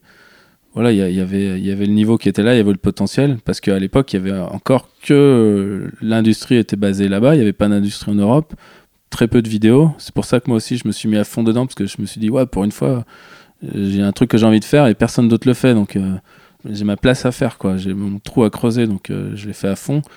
Et ouais, non, c'était évident que les mecs étaient super forts et qu'il fallait tout faire pour les, les aider à, à percer, à, à soutenir la, la scène locale. Et ça, j'étais convaincu que voilà, il y avait, euh, il y avait un truc à mettre en place, quoi. Tu voyais, un... tu voyais la vie active dans la vidéo de skate? Je voyais quoi? La vie active. Ah, euh, le fait d'en faire un travail ou de, ben pff, non, c'était quand même abstrait parce que c'était même s'il y avait des vidéos de marque et tout, pour moi c'était pas un travail de, enfin ou c'était pas une possibilité d'en vivre. J'avais juste envie de le faire quoi. Et puis en fait, ça s'est fait au fur et à mesure, euh, ça s'est fait tout seul à force de, de- de travailler et tout. Mais euh, je l'ai fait pendant 5 ans avant, avant la. C'est devenu professionnel en 98, à partir de 98 avec la vidéo S, Menikmati. Mais pendant 5 ans, j'ai fait des vidéos, euh, c'était, euh, je, travaillais à perte, quoi. Enfin, je gagnais pas d'argent. C'était d'autant plus ouf qu'on me dise, ouais, tu t'es une voiture, euh, tu te fais du, de la thune sur le, sur le dos des skateurs. Ah non, pendant 5 ans, c'est mes parents qui m'ont soutenu. Et je les remercie parce que euh, ils m'ont soutenu dans un truc qui était improbable. C'était co- complètement abstrait de dire, j'ai juste envie de faire des vidéos de skate, quoi. Et je pense que beaucoup de parents auraient dit euh, ouais n'importe quoi. euh. Enfin même j'ai même eu la chance de même pas à, devoir avoir de, de, job à côté en fait. Ils m'ont vraiment permis de le faire. J'ai juste eu un, un job d'été euh, juste avant de faire la première vidéo de Lyon. Je bossais dans une boulangerie, dans un truc de supermarché. C'était super relou. Mais voilà ça j'ai eu la chance d'avoir le soutien de mes parents qui m'ont fait confiance alors que pff, totalement improbable quoi. Le fait qu'il travaille dans la télé, peut-être? Bah peut-être, ouais, je- peut-être. Bah, mes grands-parents disaient toujours bon, faut que tu te trouves un boulot, euh, soit dans la télé, soit euh, mon grand-père. Mon grand-père, il avait bossé dans l'aviation, il était pilote, euh, l'opérateur radio dans les dans les avions, dans les cockpits. Donc euh, lui, il voulait toujours que je sois un pilote d'avion. J'étais là, non, non, n'importe quoi, ça me parle pas du tout. La télé, j'étais là, non, non, ça m'intéresse pas. Puis jusqu'à ce que je m'intéresse à la vidéo. Et euh, du coup, ce qui était cool, c'est que ça faisait une connexion avec mon père, quoi, parce que il, il bossait un peu dans un truc technique à réparer du matos euh, à, France 3, à FR3, et puis du coup j'avais eu accès à, voilà pouvoir louer un caméscope. euh, j'avais pu, euh, on avait pu racheter à FR3 une, vieille caméra 16 mm, une Aton de ouf avec plein d'objectifs ingénieux, des objectifs de ouf que ça, m'a coûté rien du tout. Et puis après, mon père, il est même à, à la fin de sa carrière, il avait changé de poste et il était au, au département euh, de duplication de cassettes. Tu vois, il était dans son bureau, il y avait tous les métoscopes, euh, Tout s'explique. VHS, Betacam, machin. Donc à la fin, euh, j'allais le voir, je fais tiens, tu, j'ai fait ma vidéo, tu peux me faire, faire une copie de mon master sur Betacam ou machin et euh, c'était marrant qu'il y ait ce truc, mais c'est venu vraiment euh, par euh, la porte de derrière quoi. T'as pu changer de voiture quand t'as eu accès à l'application. Non, toujours pas. non. Et du coup, tu envoyais quand même euh, pas mal de footage euh, aux US. Il y a eu le Wheels of Fortune de JB. Bah ouais, du coup, il y avait la connexion avec One qui s'était vraiment mis en place. J'avais le caméscope NTSC, donc euh, là, on a pu voilà directement bosser sur des projets, euh, là, voilà, les Wheels of Fortune, euh, les métrospectives, les World Report, tous ces trucs-là. Et donc ça, c'était super bien. Et puis moi, en parallèle, en 96, euh, je bougeais un peu sur tous les contests et euh, j'avais j'avais documenté plein de contests. Et à la fin de, de l'été, je me suis dit Ouais, j'ai toutes ces images de contest. euh, pourtant, c'était pas ouf, tu vois. Enfin, c'était pas. Je me, je me suis dit, tiens, je vais, pourquoi pas en faire une vidéo, euh, faire quelque chose de tout ça. Donc, j'ai fait le projet Greetings from Europe, dans laquelle il y avait quand même un, petit peu de street. Et en fait, j'ai cherché de l'aide pour la distribuer cette vidéo. Et euh, donc, j'étais allé à un, salon à Paris. euh, ça devait être Gliss Expo, un truc comme ça. Et, on m'a mon, mon contact à l'époque avec Katniss, c'était Rudy Mater, le, qui était le distributeur euh, en Suisse. qui, qui Donc, avait euh, géré le pôle européen ensuite. Voilà, que j'avais j'avais rencontré sur des contests. Et euh, donc je lui en avais parlé, il m'a dit bah attends, je vais te présenter à Pierre-André qui était venu euh, à l'occasion. Pierre-André Sénizergue. Pierre-André Sénizergue. Et du coup, je suis allé voir Pierre-André, je lui ai expliqué mon projet de vidéo et tout, euh, enfin, qui était déjà monté en fait. Il y avait juste à la distribuer. Je lui ai dit, voilà, peut-être que tu peux m'aider à la distribuer. Du coup, lui, il m'a dit tout de suite, ouais, ouais, c'est super, mais tout de suite, il m'a enchaîné sur, euh, ah, moi j'ai un projet, je voudrais faire une vidéo euh, de, avec tout le team européen, euh, Soltech, America, Ethnies, S. J'ai envie de, mettre en avant tous les riders qu'on a, parce qu'on en a dans tous les pays. Et, je lui ai fait, ouais, bah, ouais, super, moi je suis chaud. Donc, direct, on a lancé le projet. Donc, c'était pas évident parce qu'il y avait énormément de choses à filmer et puis pas beaucoup de temps. Donc, on, a- avait déterminé que j'allais euh, passer une semaine ou deux semaines euh, dans chaque, chaque endroit. Donc, le tout premier endroit où je suis allé, c'était à Madrid, euh, en Espagne, à shooter avec les mecs, avec le team et tout. Donc, ça pouvait être des mecs d'Ethnies, America, S et tout. Après, euh, je suis allé en Suisse. J'ai filmé avec les, frères Kampfen. Donc j'ai halluciné parce qu'ils ils étaient euh, super tech, ils faisaient des trucs de ouf, ils étaient super consistants, ils faisaient les trucs euh, tout le temps. J'étais là, ouais, mais euh, d'où ils sortent et tout, c'est hallucinant le niveau qu'ils ont. Luc, Luc et Guy Kampfen. Luc et Guy ouais, Kampfen, ouais, et puis il y avait euh, Sven Kilchenman qui était tout petit et tout. euh, voilà, c'était à Zurich, on avait déterminé certains endroits. Donc c'était pas évi- évident parce que je pouvais pas aller partout et pas aller dans chaque ville. Après, j'étais allé en Allemagne, là où était le distributeur, donc c'était à Ulm, je crois, un tout petit bled. Et là, c'était vraiment relou, je sais pas, j'avais pas du tout kiffé. Les mecs, ils étaient pas très motivés, c'était assez bizarre. J'avais pas trop kiffé. Puis après, j'avais enchaîné en Suède. Et puis là, j'ai commencé à me dire, euh, ouais, ça va pas, euh, parce qu'on passe pas assez de temps avec tout le monde. Et puis ça va peut-être pas être assez représentatif. Et puis l'Allemagne, ça s'était mal passé, donc il y avait pas beaucoup d'images. J'ai commencé à avoir un mauvais feeling sur cette vidéo. Et donc j'ai j'ai appelé Pierre-André, j'ai fait écoute, euh, je crois que c'est l'idée elle est super bien, mais c'est euh, ça va pas fonctionner, ça va pas être à la hauteur de, de ce que tu veux et puis de ce qu'on aimerait faire. Donc on a, on a décidé d'abandonner le projet.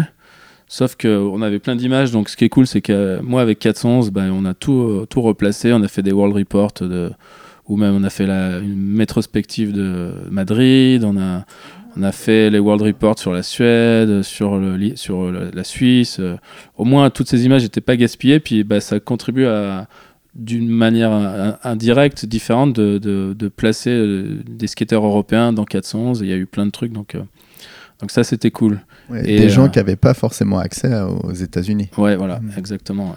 Et puis, euh, et puis bah, For- 411, ils étaient super réceptifs. Ils voyaient que je leur envoyais des images de mecs super forts. Il y avait des bons tricks, plein de nouveaux spots qu'ils avaient jamais vus. euh. Après, ce qui était cool, c'est que Steve Douglas de 411, lui, il était anglais à la base. Donc, euh, Ça fait un peu la différence. donc euh, euh, il- il- je pense qu'il était attaché à, à également euh, euh, promouvoir le- la scène européenne. Donc, c'était. D'où les images de Radland. Oui, ouais, c'est clair, ouais, c'est clair. Et puis bon, après à, Ethnis, bah, tu avais Soltec, tu avais Pierre-André, il y avait Don Brown aussi, qui était un, un ancien skater euh, anglais, euh, un freestyler, Un autre freestyler. un autre freestyler. Et finalement, au, au fil de ma carrière, même en allant aux États-Unis, j'ai j'ai pas vraiment dealé euh, beaucoup avec des Américains. J'étais toujours, euh, pas par hasard, mais j'ai toujours été plutôt avec des Européens. Ouais. Ouais, qui finalement ont ouvert probablement les portes à, au reste du monde, alors que le skate américain était centré euh, sur euh, l'Amérique. Et... Ah oui, c'était complètement centré sur. euh, Et puis nous, euh, enfin, c'est pareil, le... nous en Europe, on était à fond, euh, tu vois, c'est- le modèle c'était euh, l'Amérique, mais euh, on pouvait, on n'allait pas se contenter de juste euh, regarder des vidéos de, de skateurs américains. Il fallait euh, mettre en avant le- les, les skateurs autour de nous, les scènes locales. C'était. euh, C'est à ce moment-là euh, que se met en place le projet euh, Menikmati. Comment on organise euh, une telle vidéo Donc du coup, après le projet avorté de la vidéo euh, des teams européens, euh, j'étais donc ben, en contact rapproché avec Soltec, Pierre-André, Don Brown, et, là j'ai su qu'ils avaient comme projet de faire une vidéo pour la marque S. Donc j'étais bon d'accord. D'ailleurs j'avais commencé à filmer, je crois en 98, j'ai filmé avec Stéphane Larence et Louis Pas. On a filmé des images pour cette future vidéo. Les images se sont perdues. Steve Black, le team manager de l'époque, a égaré les cassettes, à mon grand regret parce que je sais qu'on a filmé des super trucs, mais je les ai jamais revus. Je, je sais plus ce que c'est. Enfin, Stéphane, lui, pas et moi, on est dégoûtés d'avoir perdu ces images. Peut-être qu'un jour elles referont surface. J'ai essayé de demander quelques fois, euh, mais non. Ah, il, les, il les a pas officiellement égarés. Non, mais après il, était, il bossait plus pour Soltech, il est parti. euh, où sont passées les cassettes Euh, Moi, quand je bossais pour eux, j'ai cherché, je les ai pas trouvées. euh. donc elles sont ailleurs, euh, quelque part. euh. Euh, ça, c'était triste. hein. Le, fait de perdre des cassettes, euh, très dur. D'ailleurs, ça me rappelle que à l'époque du magazine A5, en 95, euh, le magazine de Eric Terris, qui était à Toulouse, euh, c'était la grande époque des vidéograbs, que Big Brother avait lancé la mode de faire des séquences, mais à, partir de vidéos. Techniquement, ça paraissait un peu. Enfin, on savait pas comment faire, on n'avait pas le matos, on passait d'ailleurs pas sur ordinateur. Et puis finalement, eux, ils ont compris comment le faire, donc j'avais envoyé des cassettes originales H8. Et il y a des trucs qui sont perdus en retour. On on m'a jamais renvoyé certaines cassettes de, trucs de vidéo de Lyon. Donc il y a des choses comme ça qui sont perdues. Et là, euh, sur le moment, j'ai tout de suite compris que c'était horrible de perdre des cassettes euh, qui seraient euh, perdues à vie. Et de la même manière, la première fois que j'ai filmé avec le caméscope que ma grand-mère m'avait offert, j'avais fait d'abord un, toute première vidéo avec c'était un voyage avec mes parents au Canada. J'ai fait un film de voyage. Et après, euh, ma mère me comprenait pas pourquoi je, je enregistrais pas toutes les nouvelles images sur les mêmes cassettes. Tu vois, J'effaçais pas au fur et à mesure les, images. Et dès le début, je lui ai dit, mais non, enfin, c'est pas possible, il faut tout garder. C'était évident qu'il fallait tout garder, tout archiver et, pas perdre des images, euh, même si je les avais montées dans une vidéo. Il fallait garder les, images brutes, bon, je m'en suis encore pas beaucoup servi de toutes ces images brutes. Bon, bref, je referme la parenthèse. Euh, J'en étais où Oui, euh, c'était euh, les, les- les premières images pour la vidéo S. Ce projet de vidéo qui était, voilà, il- je savais qu'ils allaient faire ça. Est-ce que était la marque Technique, technique qui était assez design plus exclusive. Le, le team était petit avec Coston, Bob Burnquist, Tom Penny, Ronnie Krieger. C'était quoi 5-6 riders au début, je crois. Et euh, bref, et puis au fil du temps, je leur dis bah, qu'est-ce qui se passe avec la vidéo S euh, Vous la faites quand? Et, ils ont commencé à me dire Ah, bah en fait, on est un peu bloqué, euh, on peut pas la faire là, le mec qui doit la faire, il est pas dispo. Bon. Puis le temps passe, puis pareil, euh, on, on- toujours pas de vidéo. et nos images là, de Stéphane et tout, vous allez les utiliser Bah non, non, la vidéo se fait pas. Alors, on m'explique que finalement, elle, elle peut pas se faire parce que, pour l'instant, parce que c'est Mike Manzouri, le, skater pro anglais qui était sponsor Etnies, qui devait la faire, mais lui, il était bloqué euh, en Angleterre pour des problèmes de visa et tout. Et donc, euh, et puis cette situation traînait, donc euh, je commençais à me dire, mais attendez, mais moi, je peux peut-être la faire, votre vidéo et tout, si vous êtes bloqué. Ah non, écoute, non, on a prévu de la faire comme ça avec Mike. Et puis, euh, bon, bah, j'ai commencé à, de toute manière, euh, leur envoyer de plus en plus d'images. Euh, j'avais fait un tour avec euh, des mecs d'Ethnies, j'avais fait un nouveau truc avec Soltech. Puis en fait, j'ai commencé à les, pas les harceler, mais à leur dire écoutez, moi, la vidéo, je, suis super chaud là de la faire, votre vidéo S avec Coston, avec des, que des légendes, que des mecs que je, trouvais super forts et qui étaient incroyables. Donc, je me disais, ouais, c'est peut-être la chance là de faire un truc avec une, avec une marque. Donc ils étaient pas très chauds parce que voilà, j'avais encore pas bossé pour des marques, euh, j'avais pas encore trouvé mon style vraiment euh, en, vidéo, en montage, tout ça. Et puis, euh, mais du coup, au fil, au fil du temps, pendant six mois, j'ai continué de leur envoyer des vidéos, leur montrer des montages, des trucs, des machins et tout. Jusqu'au jour où, en 98, là, je crois, l'été 98, euh, Don Brown m'appelle et me dit Ok, on a réfléchi et ok, tu vas faire la vidéo S. Et là, j'étais à quoi? Sérieux C'est une blague ou quoi? Non, non, c'est vrai. euh, là, on va faire un tour euh, cet été. Là, euh, tu vas aller avec Coston, Donny Barley, qui était chez. non, il était chez America, mais bon, il mélangeait un peu les teams sur des trips. Et puis, j'ai fait un premier tour comme ça avec Coston et Krieger en Suède, Suède-Norvège. Mais c'était pas du tout pour la vidéo. Et puis après, ils m'ont dit voilà, fin, fin 98, novembre 98, euh, on, va, on va te faire venir aux États-Unis pour parler de la vidéo, de ses projets et comment on le lance. Et, là, j'y croyais pas, quoi. Par contre, je me suis dit, ok, là, c'est la chance de ma vie, quoi. Et si, il faut le faire à fond et super bien. Et, si ça marche, euh, Après, derrière, euh, c'est- bon, je me mets en place et ça va peut-être devenir un travail, quoi. T'étais intimidé à, à l'idée de filmer avec eux? Coston était un peu le, le Jordan du skate à ce moment-là? Ouais, forcément, c'était intimidant, euh, mais euh, j'avais commencé à rencontrer quand même d'autres skateurs pro, donc euh, ça avait commencé à, me mettre un peu en confiance, même si, ouais, c'était quand même, forcément, c'est- quand c'est Coston, c'est pas pareil. Mais le fait de faire un trip avec lui et d'autres skateurs, c'était, c'était cool pour apprendre à se connaître et, et briser la glace et puis filmer des trucs. Donc après, ils m'ont fait venir aux US et là, ils m'ont dit Bon, ok, alors notre projet, c'est de faire la vidéo S et puis tu feras la vidéo américaine en même temps. Tout ça pour euh, le mois de juin prochain, quoi, tu vois, euh, six mois après, quoi. Je fais quoi? Vous êtes, c'est pas possible, vous êtes fou quoi. euh, deux vidéos, euh, en plus je, je débarque, je connais rien aux US. euh, euh, faut faire avec deux teams. Je vais, je fais quoi? Je vais filmer un jour sur deux avec les mecs de S, un, un jour avec America. Puis en plus ils m'ont commandé, tout de suite ils m'ont parlé de la notion de concept. Ils m'ont dit ouais, faut que tu nous pondes deux concepts. Je fais quoi des concepts euh, Qu'est-ce que c'est Euh, Moi je filme et puis c'est tout. Tu vois, je filme et on fait du montage. Non non. euh, au début c'était super impressionnant et intimidant. Puis quand même, j'ai- j'aurais dit, non, je pense qu'on peut pas faire de vidéo. C'est deux marques différentes, deux projets différents. Il faut se focaliser sur un seul projet. Puis là, dans six mois, ça me paraît quand même, ça me paraît un peu difficile, même sur une seule vidéo. Et puis voilà, après, on a quand même, voilà, on a continué de travailler, à développer des, des concepts autour de le côté in- international de S et euh, euh, la notion de voyage, les origines des skateurs. Et puis euh, voilà, on s'est lancé dans le dans le truc à fond, à fond, à fond. Moi, j'avais pas de visa, donc j'avais le droit d'aller que trois mois aux US, repartir, y retourner. Finalement, ça, je crois que c'était 16 mois de, de tournage. Après, ce qui était cool, c'est que comme je pouvais pas être aux US tout le temps, j'en ai profité pour dire il faut qu'on fasse venir les skateurs en Europe parce que voilà, à Paris, à Lyon, on a des super spots, donc on peut skater tout le temps parce que j'ai vite eu la désillusion euh, aux États-Unis. C'était mon rêve d'y aller, puis euh, une fois que j'étais là-bas, j'étais ah mais c'est nul en fait. hein. On se fait virer tout le temps, on peut pas skater la semaine, les écoles, euh, en fait, ben, tu peux pas y aller quand il y a l'école. euh, et en fait, tout était compliqué, alors qu'en Europe, tout était super simple. Donc, je me suis dit, ouais, faut, on va, pour aussi être très productif, on va, on va, on va faire venir les mecs euh, en Europe, parce que voilà, il y a, les spots sont super bien. Pour eux, ça sera nouveau, de ce qui était des nouveaux spots. Et puis, euh, et puis peut-être qu'en plus, indirectement, ça va contribuer à promouvoir et faire rayonner euh, des endroits que j'affectionne et pas juste la Californie avec laquelle finalement j'avais pas de d'atome crochu en fait ouais. rapidement j'ai pas j'ai pas trop kiffé ouais C'était ta première fois aux États-Unis?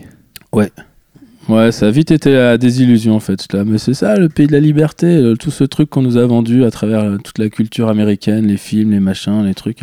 Mais en fait c'est du c'est du vent quoi. Pour moi j'ai tout de suite dit je me suis tout de suite dit c'est c'est du vent quoi c'est du c'est du marketing. Et de la même manière, tu vois, euh, dès que j'ai- je suis arrivé chez S, euh, enfin voilà, à Soltech euh, aux US, pareil, je leur ai parlé de plein de skateurs euh, français, européens, leur disant, il y a ces mecs-là, ils sont super forts. euh. je me rappelle avoir dit, euh, ouais, parler de certains mecs et ils m'ont dit, ouais, il est fort, mais il est pas marketable. Et la première fois que j'ai entendu ça, j'ai fait, ah ouais, d'accord, ah ok, vous pensez comme ça Il est ça marche comme ça. Il est, pas marketable, vendeur, il est pas vendeur quoi. Et il est très fort, mais et, et j'étais là, ouais, ok, d'accord. C'est pas juste le niveau en skate et ça j'étais un peu tombé de haut là quand euh, j'avais entendu ça et euh, mais moi ouais, je faisais tout pour continuer de placer des mecs euh, que je trouvais forts et Ça te choquait ou t'as- pris conscience que ça marchait comme ça? T'as trouvé ça normal? Ça m'a plutôt choqué. Après, euh, oui, ça avait une logique dans le, le- parce que c'était des marques et il fallait vendre et tout. Mais euh, je trouvais quand même dommage que c'est- c'est, euh, des mecs super forts, finalement, ils, a- ils auraient peut-être pas leur place dans ce truc de l'industrie du skate, malgré qu'ils soient forts et en plus qu'ils soient stylés. Et, ce que je trouvais très très très intéressant. Donc, euh, Et au niveau de la production, il y a un gros changement. C'est un, un gap quand même pour toi. Il y a du motion design euh, dans le générique, il y a de la pellicule, il y a les premiers euh, friend angle. Ouais, tout ça, c'est venu au fur et à mesure. On est vraiment parti un peu à, à la- à l'aventure dans tout ça. C'est, c'est- tout est venu au- petit à petit. Euh, moi, je me suis dit, bon, ok, euh, la recette, elle est simple. J'ai les meilleurs skateurs du monde. Et, mes références, les premières vidéos, les vidéos H-Street, c'était euh, le filming était super bien, le montage était super bien, la musique était super bien. Donc voilà, il faut réunir tous ces ingrédients. Moi, il faut que je me surpasse, il faut que je me booste à fond, mais ça va, j'étais surmotivé là. J'avais la, chance de ma vie là entre entre les mains, avec les meilleurs skateurs et, et donc on n'est pas parti avec une idée précise en tête, euh, même les concepts, euh, ils ont évolué au fil du temps, là, toutes les, intros. Euh, au début, ça devait être beaucoup plus, plus ambitieux, genre, je me rappelle, on voulait, on voulait en fait amener les mecs dans des pays qui n'étaient pas le leur, tu vois. Il y avait les intros, il y avait un truc avec Ronnie Krieger sur la place rouge, avec plus des scénarios. Et, sur le papier, c'était bien, mais ça, allait être trop compliqué à réaliser. On voulait faire venir mettre une rampe pour Bob Burnquist devant les pyramides en Égypte ou alors dans la, en Amazonie ou je sais plus.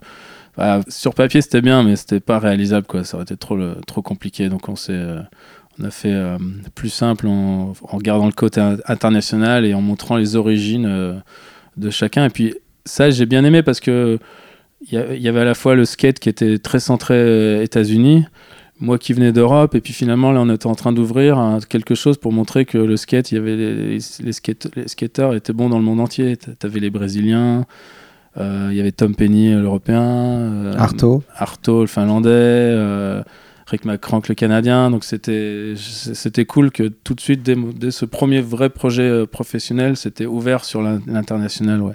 Et Arto, justement, on retrouve bien tes, références. On a un peu l'impression que c'est la part de Pat Duffy euh, dans la Questionable. Euh, peut-être, ouais. Après, je pense que c'était pas, pas au même niveau. Enfin, pour moi, genre, euh, même toi, la Questionable, je trouve qu'elle est encore complètement ouf et que j'ai pas fait, à cette époque, j'ai pas fait un truc de ce niveau-là, même si c'était le genre de référence.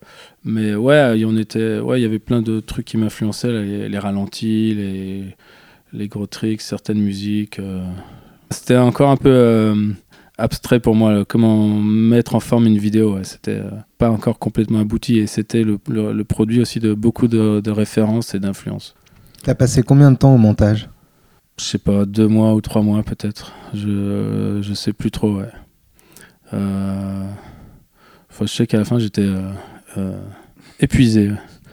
et t'étais épaulé pour les animations, les choses comme ça? Ouais, les animations, c'est Ako euh, Jefferson, le frère d'Atiba, qui a, qui a, fait ça. C'était le tout début d'After Effects. Lui, il, a appris à le, faire, sur le tas. Ouais, on s'est dit qu'on voulait un truc un peu cinématique. On parlait des, des Frangles, les Fred Angle. Moi, j'avais, ça faisait un moment que j'essayais de créer des, des angles qui, soient très cinématiques, euh, essayer de reproduire les travelling de cinéma. Euh, alors au début, je faisais ça à main levée, derrière des grillages où tu voyais le, le, grillage défilé. Et puis, euh, puis après, je me suis vite dit, tiens, mais je vais essayer avec mon skate. C'est un, un travelling de cinéma. Et du coup, j'ai commencé à filmer comme ça, à essayer euh, un petit peu faire des essais. Tout de suite, j'ai fait, ah, mais c'est génial. C'est là, j'ai trouvé En plus, j'ai peut-être trouvé quelque chose qui est super intéressant et qui est novateur. Parce que puisque j'étais plutôt dans la notion de reproduire un peu des choses, d'influence, et là, j'innovais. Je, Donc, c'était super important pour moi et c'était euh, très très motivant.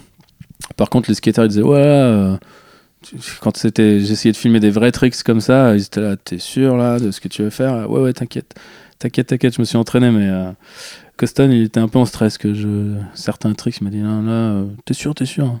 Oui, oui. Il était pas un stress un peu tout le temps, Coston, pour cette vidéo? Si, ouais, ça n'a pas, ça pas été évident. Ouais, il a, on a eu vachement du mal à, filmer. Ça il s'est mis en route Vraiment, euh, c'était laborieux. Il, filmait pas grand chose. Pendant plus de six mois, il avait presque rien filmé. Il était censé avoir la dernière part, mais au bout d'un moment, on s'est dit, mais non, euh, là, c'est pas possible. Ça va être Macron qui, qui, avait filmé pas mal de choses. Et euh, après, je me suis dit, bon, je vais en, Coston, on va l'emmener à Barcelone. C'était le tout début, c'était encore pas skaté. Macbeth, c'était vierge. Je me suis dit, là, je vais l'emmener là-bas et ils vont tout déchirer. Et étrangement, ils ont détesté Barcelone. Il, s'est tapé des madness comme j'ai jamais vu euh, Coston à Barcelone. Même Macron qu'il n'avait pas aimé. Euh, on avait dû même euh, écourter le, voyage et partir plus tôt que prévu à Paris où on avait, on avait prévu d'enchaîner. Et j'étais dégoûté qu'on soit passé à côté de Barcelone où pour moi c'était sûr qu'on allait faire des trucs de ouf. Et bah non, et puis finalement Paris c'était cool. Paris ils ont kiffé, euh, toi, ils ont, le, dôme, ils ont bien retourné le dôme. Euh, euh, c'était super cool. Donc là, ça j'étais content qu'on on, revienne avec des super trucs. Et après, sur les deux ou trois derniers mois là, du tournage de la vidéo, Custom il était à fond, on était en mission tout le temps. Ton quotidien de, de filming à Los Angeles, c'était quoi?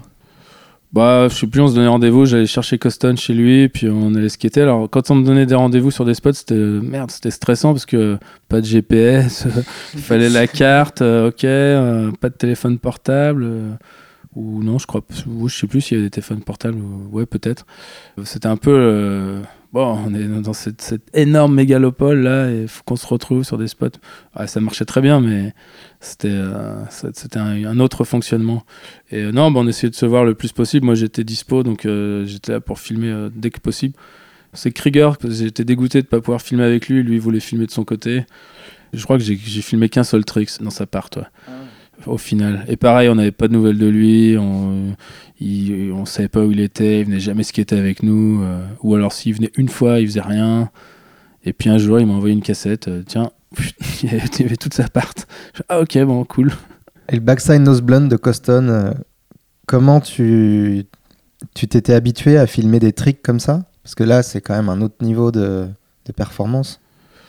Ouais, bah des gros tricks, on en avait quand même shooté avec Arto, avec euh, Coston, avait quand même, il avait fait le, le- son Ollie Flip No Slide. là, qu'on- on a, on- je crois qu'on a au moins 6 ou 7 fois on y allait. euh, et je l'avais filmé en, en Frangle.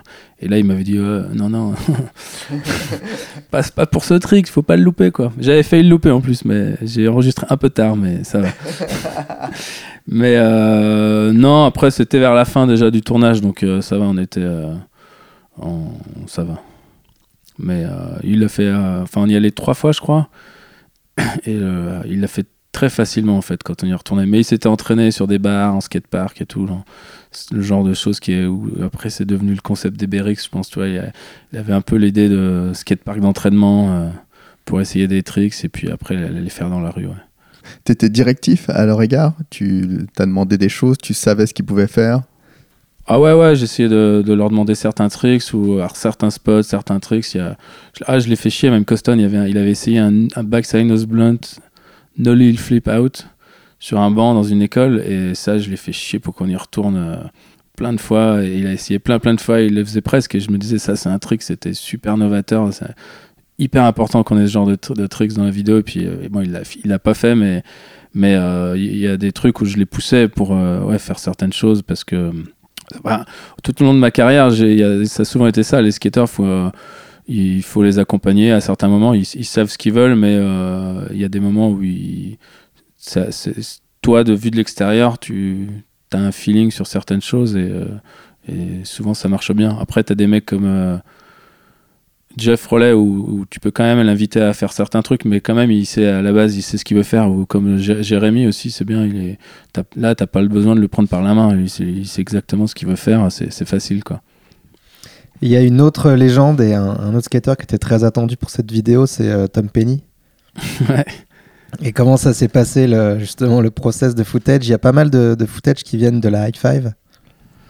Bah, en fait, on, avait comme ambition de pouvoir filmer avec Tom Penny, sauf que c'était euh, c'était vraiment une époque très compliquée pour lui. Euh, Nous, on le voyait jamais, on savait pas trop ce qui se passait. Euh, C'était une période assez dark. Donc, euh, on avait très peu d'images. Enfin, j'ai eu que quelques rares occasions d'être avec lui et de filmer. Et il y a quand même cette mission là à Barcelone avec McCrank, Penny et Coston, où j'avais réussi à faire venir Tom Penny avec euh, ces mecs-là. Donc pour moi, c'était ce trip-là va être magique, ça va être le truc de ouf. Et là, Tom Penny arrive le matin à 9h du mat, il nous rejoint. Il arrive avec ses potes de Bordeaux, ils arrivaient de Bordeaux, ils étaient venus en voiture. Et là, il arrive, il me fait bah, Je me suis niqué la cheville. Je fais quoi? Mais comment, quand? Il fait Bah, ce matin à 6h du mat, là, euh, on est- s'est arrêté euh, Je vais essayer de limiter un peu. euh, on allé à Cadaqués, le village de Salvador Dali. Il y avait un rocher, j'ai sauté et je me suis fait mal à la cheville. Et c'est le, le, le truc qui est dans la vidéo flip où il saute là dans son intro, là, il saute le rocher. Et je fais, mais quoi Mais t'as sauté un rocher Mais c'est quoi ce délire? À 6h du mat, vous êtes allé euh, dans la nature et tout. euh, et j'étais là, mais n'importe quoi. Et j'étais dégoûté qu'il puisse pas skater. Et euh, alors qu'il est venu, il était chaud. euh, Enfin, on aurait pu filmer des super trucs, je pense. Et c'était genre merde. C'était peut-être la seule occasion qu'on avait de vraiment filmer avec lui. Et du coup, tout au long de la vidéo, du tournage de la vidéo S, euh, les rares fois où on a filmé des trucs, on s'est dit de toute façon, il y aura jamais assez pour faire une part qui sera cool. Donc rapidement, on a compris que comme il y avait déjà un peu le projet de la vidéo flip, toute nouvelle image de, de, Penny serait gardée pour la vidéo flip, dans l'espoir de pouvoir faire quelque chose, de, une vraie part. Et puis du coup, bah, nous, on devrait bricoler quelque chose euh, avec ce qu'on pourrait euh, trouver à droite à gauche en images d'archives. Quoi. Sachant qu'il y avait des images qui n'avaient jamais été vues. Il y avait euh, le skater anglais de rampe, Sean Goff, qui avait beaucoup filmé avec lui quand Penny était tout petit. Donc il, nous avait il m'avait envoyé une cassette avec plein de trucs de ouf là qu'on voit dans la vidéo S. Donc on s'est dit bon allez on va faire un truc comme ça historique et puis et puis en espérant que pour la vidéo Flip que j'étais pas encore censé réaliser, euh, mais euh, voilà que Flip aurait accès eux aux images euh, nouvelles. Et le choix des musiques était atypique aussi un peu. Alors pareil, c'était le, début des années 2000, c'était le la nouvelle ère, le nouveau, euh, nouveau siècle qui commençait. Donc c'était puis S, c'était euh, les chaussures techniques, modernes. Donc euh, on s'est dit bon, hmm, on va faire plutôt une bande son de musique un peu électro, un peu moderne, où j'y connaissais rien. Puis moi j'avais comme fausse idée que de toute façon dans le rock and roll tout avait été utilisé déjà dans le, dans le skate. Alors que tu vois, 20 ans plus tard, il y a encore plein de morceaux qui n'ont jamais été utilisés. Et puis, euh, bah, comme je connaissais rien dans ce genre de nouvelle musique électronique, il y avait le, mec avec qui je partageais mon bureau à Soltech, c'était euh, Marcel Appleman, le, web, euh, le web designer qui était hollandais, lui. Donc, il y avait un peu cette culture techno, musique électronique. Donc, je lui ai demandé de m'amener tous ces CD. Il avait des, boîtes énormes de, CD. Donc, il m'a tout amené et j'ai passé des nuits, des jours et des nuits à écouter chaque album chaque morceau, enfin, en, les écoutant pas forcément en entier, mais en tout cas, euh, en, essayant de chercher des morceaux, euh, des morceaux là-dedans.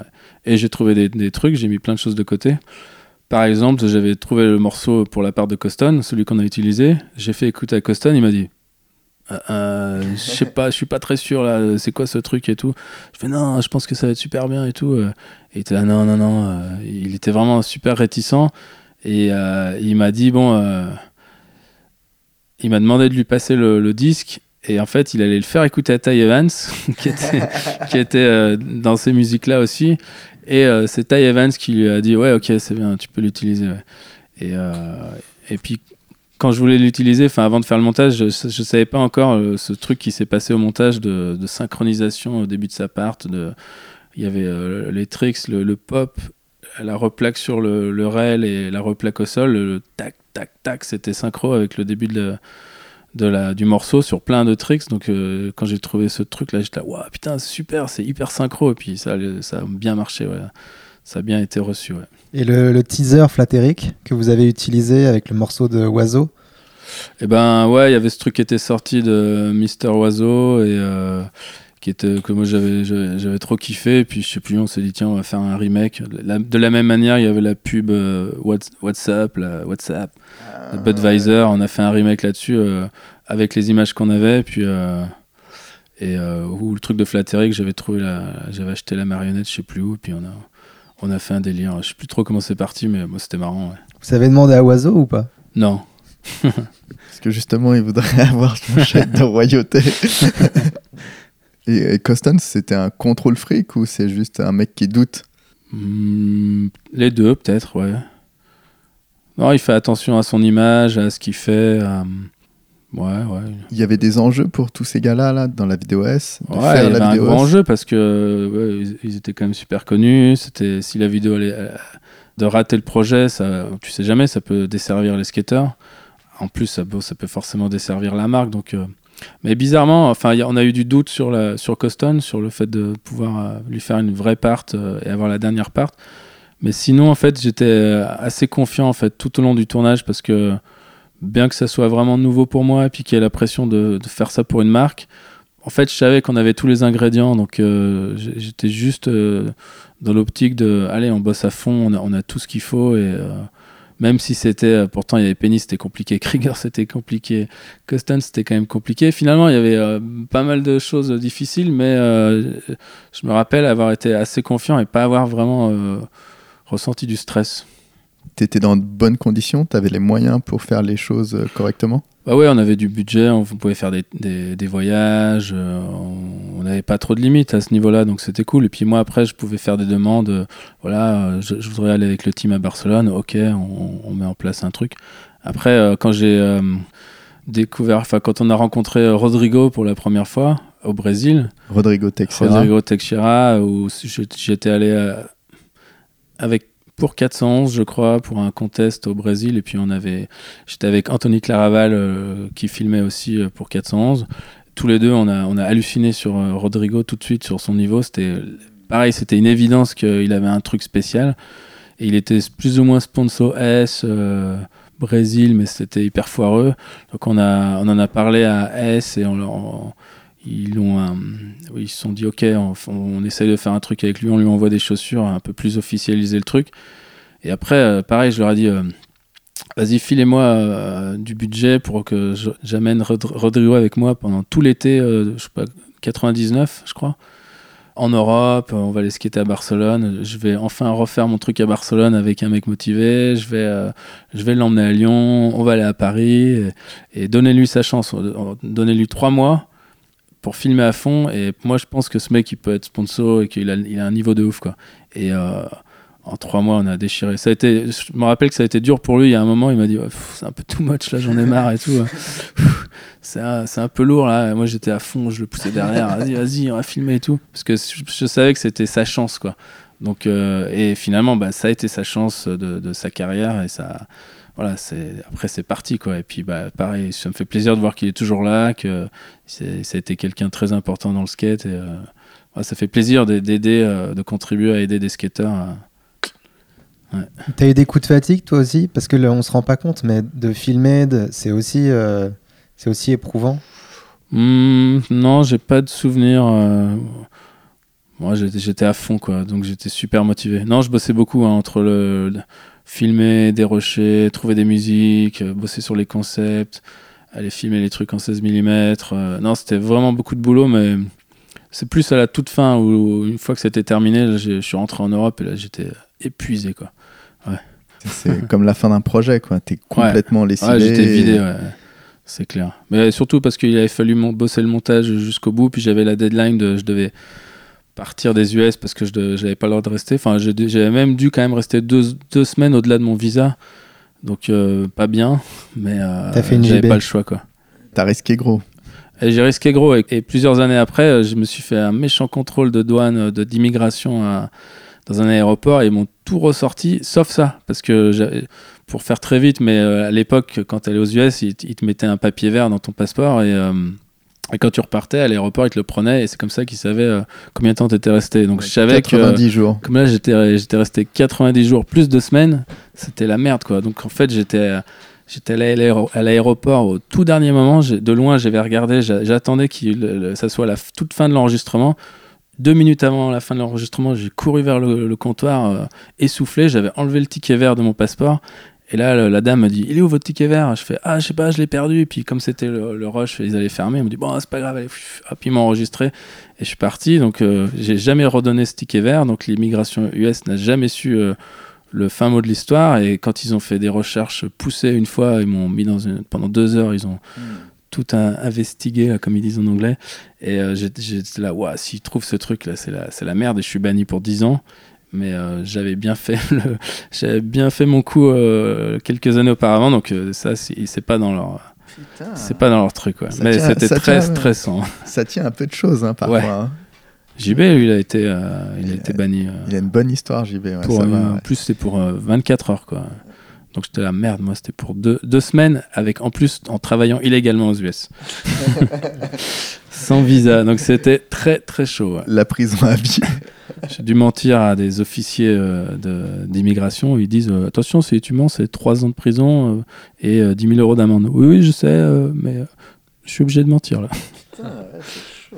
Et Après, là, ça explose euh, Ménic Mati. Comment ça fait quoi de voir son projet expl- exposer et exploser, unanimement salué? Bah, alors, euh, pour moi, c'était sûr que ça allait être un succès, mais à l'avant-première, je m'imaginais que les gens allaient, euh, être, allaient être déchaînés, voir les tricks, Ouah, les réactions de ouf et tout. Et en fait, non, silence radio pendant toute l'avant-première. J'étais là, Oh, oh, j'étais. Aux États-Unis. Ouais, ouais, Ah ouais l'avant-première à à Los Angeles. Et là, j'étais sur mon siège, genre, wow, merde, qu'est-ce qui se passe? On a raté. Et euh, j'avais trop la pression. Et là, la vidéo se termine et Pierre-André était devant moi. Il se retourne, les larmes aux yeux. Je fais, ah, ouf, ouf, ok. Bon, a priori, c'est bon. Et puis, non, bah, du coup, ouais, gros succès. euh, euh, super bon retour. Tout le monde était à fond. Les Et puis, riders étaient contents. les riders étaient contents. On avait... Non, non, c'était voilà, c'était génial. Et moi, je savais que voilà, j'avais fait le.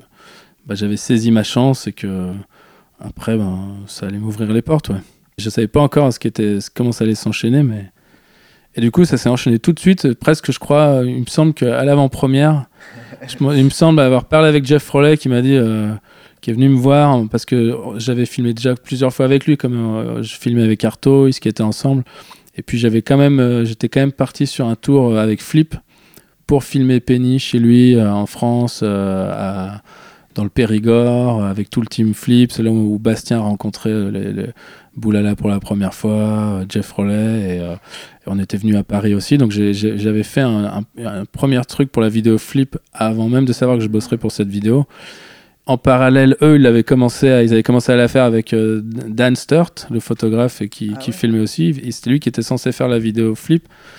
Et euh, en cours de route, au bout de six mois, euh, c'est tombé à l'eau. Et puis, bah, comme euh, Jeff m'avait, j'avais filmé avec lui, il m'avait vu bosser avec Arto. Naturellement, ils m'ont demandé de, de bosser sur la vidéo. Moi, j'étais censé quand même continuer de bosser pour Soltech. Donc, on avait eu un accord. Ok, je, je, je fais une pause de six mois pour bosser pour la vidéo flip, sachant qu'il y avait Arto, il y avait Tom Penny, donc il y avait des riders de, de Soltech. Et puis finalement, euh, les six mois, en fait, c'est transformé en un an et demi parce que c'était pas juste terminer la vidéo, mais en fait, c'était plutôt la, reprendre presque de zéro et de, faire la vidéo. Et puis après ça, en fait, je suis je suis, pas resté en Californie, j'ai pas souhaité euh, rester en Californie, donc euh, j'ai pas continué de bosser pour euh, Soltech euh, et je, je suis rentré à Lyon. Et le process est le même? Ils te demandent de- un concept? Hmm, non, la vidéo flip c'était différent. Ouais, c'était on filme, on filme, on filme. Euh, ce qui était différent, c'est que tu avais Jeff Rollet qui était euh, qui était hyper impliqué, qui était un peu le pas le team manager, mais qui était euh, lui, il était surmotivé, donc lui, il faisait quand même le travail de trouver les spots, de dire tiens Bastien, toi, tu faut que tu fasses tel truc, on va aller à tel machin, on va aller, on, on skatait beaucoup tous ensemble, donc le concept avec Johnny Rotten et les trucs comme ça, c'est arrivé au- aussi au fur et à mesure. Ça, c'était des idées des, euh, des, des mecs de flip euh, dans les, dans les bureaux, mais euh, non, il n'y avait pas vraiment un concept de, de, pa- de base, c'est on filme quoi. Et on filme le- les meilleurs trucs possibles. Ouais, là, il y a un- Flip, il souhaitait mettre le niveau très très haut. Ouais. Ouais, bah ouais, c'est clair, ils, avaient, ils ont toujours eu le talent d'aller dénicher les, les mecs très jeunes. Euh, ça, c'était vraiment leur, spécialité. Et puis, euh, et puis bah, j'étais content en fait de bosser avec Flip parce que c'était encore des Européens. Soltech, c'était déjà des Européens, même si on était en, Californie. Et ça, j'en avais besoin parce que dès le début, j'avais jamais un, feeling étrange avec euh, l'Amérique, le- les Américains, la mentalité, l'ambiance. Environnante, quoi, l'ambiance globale que maintenant je, maintenant je comprends. euh, 20 ans plus tard, euh, quand je vois Trump et la mentalité américaine, je fais ok, ça je, l'ai plus ou moins ressenti, euh, ce genre de truc vraiment bizarre, euh, fake, euh, pas cool, business. euh, je l'ai- ressenti tout de suite euh, de manière très, très abstraite, mais il y avait un truc qui, qui collait pas du tout. Je me sentais pas à ma place euh, en Californie. ouais. Avait un, un truc assez revanchard. euh, leur- Il n'y avait pas d'Américains du tout à l'époque dans, dans le team. Non, non, c'était vraiment. euh, ouais, on était en Californie, mais il n'y avait pas d'Américains. Où il y en a eu euh, quelques-uns, et puis ça, ça n'a ça pas, ça pas duré, ça n'a pas fonctionné. Et puis, euh, moi, dans, la, dans le générique de la vidéo flip, ils disent fuck corporate America, ou des trucs comme ça. Et puis, pareil, dans, le, avec, dans les intros avec Johnny Rotten, où ils taillent les. Je crois que c'est X Games Kiss My Ass, un truc comme ça. Ils étaient, ils étaient très revanchards sur justement le flip, ça marche. Et, euh, en fait, je pense que leur, début en Californie, ça a dû être très difficile d'être- une, marque qui vient d'Europe, qui vient s'installer aux US, au moment où euh, toute l'industrie était strictement américaine euh, en Californie. je pense que ça a dû être très difficile, mais ils ont tenu leur truc et, et c'était un peu ça l'idée. Sorry, euh, le, le mot sorry, c'était désolé, on y, ça, a marché, ça a marché, on y est arrivé, on vous a niqué. Et après, euh, really sorry, extremely sorry. Les grandes lignes de cette vidéo, comment tu filmes, avec qui et voilà, avec qui ça se passe bien et vite, avec qui c'est plus fastidieux? Boulala, ça a été compliqué. Ah, il y a même un moment, euh, il pensait, je pense, le virer, quoi, disant, mais là, il a vraiment rien foutu. Et euh, pareil, à la fin, dans les deux derniers mois, euh, je dis, allez, on, va à Lyon, on va en Europe, et on a filmé à mort sur les deux derniers mois, quoi. Il a tout rattrapé, et ça reste une de mes parts préférées. En plus, c'est celle, c'est celle sur laquelle j'avais le plus de liberté de, montage, du choix de la musique, parce que la vidéo flip, c'était plus un travail quand même collectif. Jeff Rollett était très impliqué, les mecs de Flip aussi. Euh, le, choix des musiques n'avait pas été euh, pas été simple. On avait été en désaccord sur pas mal de trucs. La, part de Boulala, il voulait pas que j'utilise ce qu'on a mis. Et, euh, moi, je reste content d'avoir pris ça et, d'avoir utilisé le morceau qu'on avait pris. Bastien, ça avait été super compliqué parce que Bastien, il voulait, il voulait ses morceaux de rap préférés, mais comme beaucoup de skateurs veulent leurs morceaux préférés, mais le problème c'est que souvent ça marche pas comme ça. C'est le morceau qu'ils aiment, même s'ils aiment l'écouter en skatant, c'est pas forcément ce qui va coller à leur, à leur rythme, à leur rythme de skate et à leur façon de skater. Donc ça, j'ai été souvent, c'est pas intransigeant, mais c'est plus, euh, essayé de vraiment trouver ce qui allait le mieux coller. Et euh, Bastien, ouais, ça a été compliqué parce qu'on a fait, on a, on avait fait, du coup, on avait fait faire de la musique à Nicolas Malinowski. On s'est dit, bon, on va faire la musique, euh, on va faire faire une musique en, en, expliquant ce qu'on cherche. Il avait fait un super truc et puis finalement on l'a pas utilisé. Alors j'étais trop dégoûté, euh, trop désolé pour Nicolas qui avait qui avait fait son truc et puis euh, puis j'aimais bien l'idée de faire bosser quelqu'un qu'on connaît et, puis faire une création originale.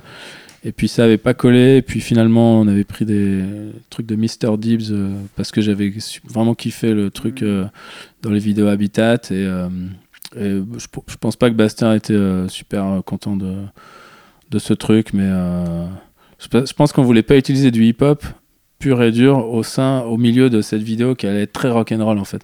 Il fallait essayer de trouver un peu un compromis et c'était pas facile. Pareil, Rune Glifberg, il voulait, euh, c'était quoi? C'était Prodigy, j'étais pas du tout à fond de, ça, mais finalement je dis bon ok, euh, allez on va.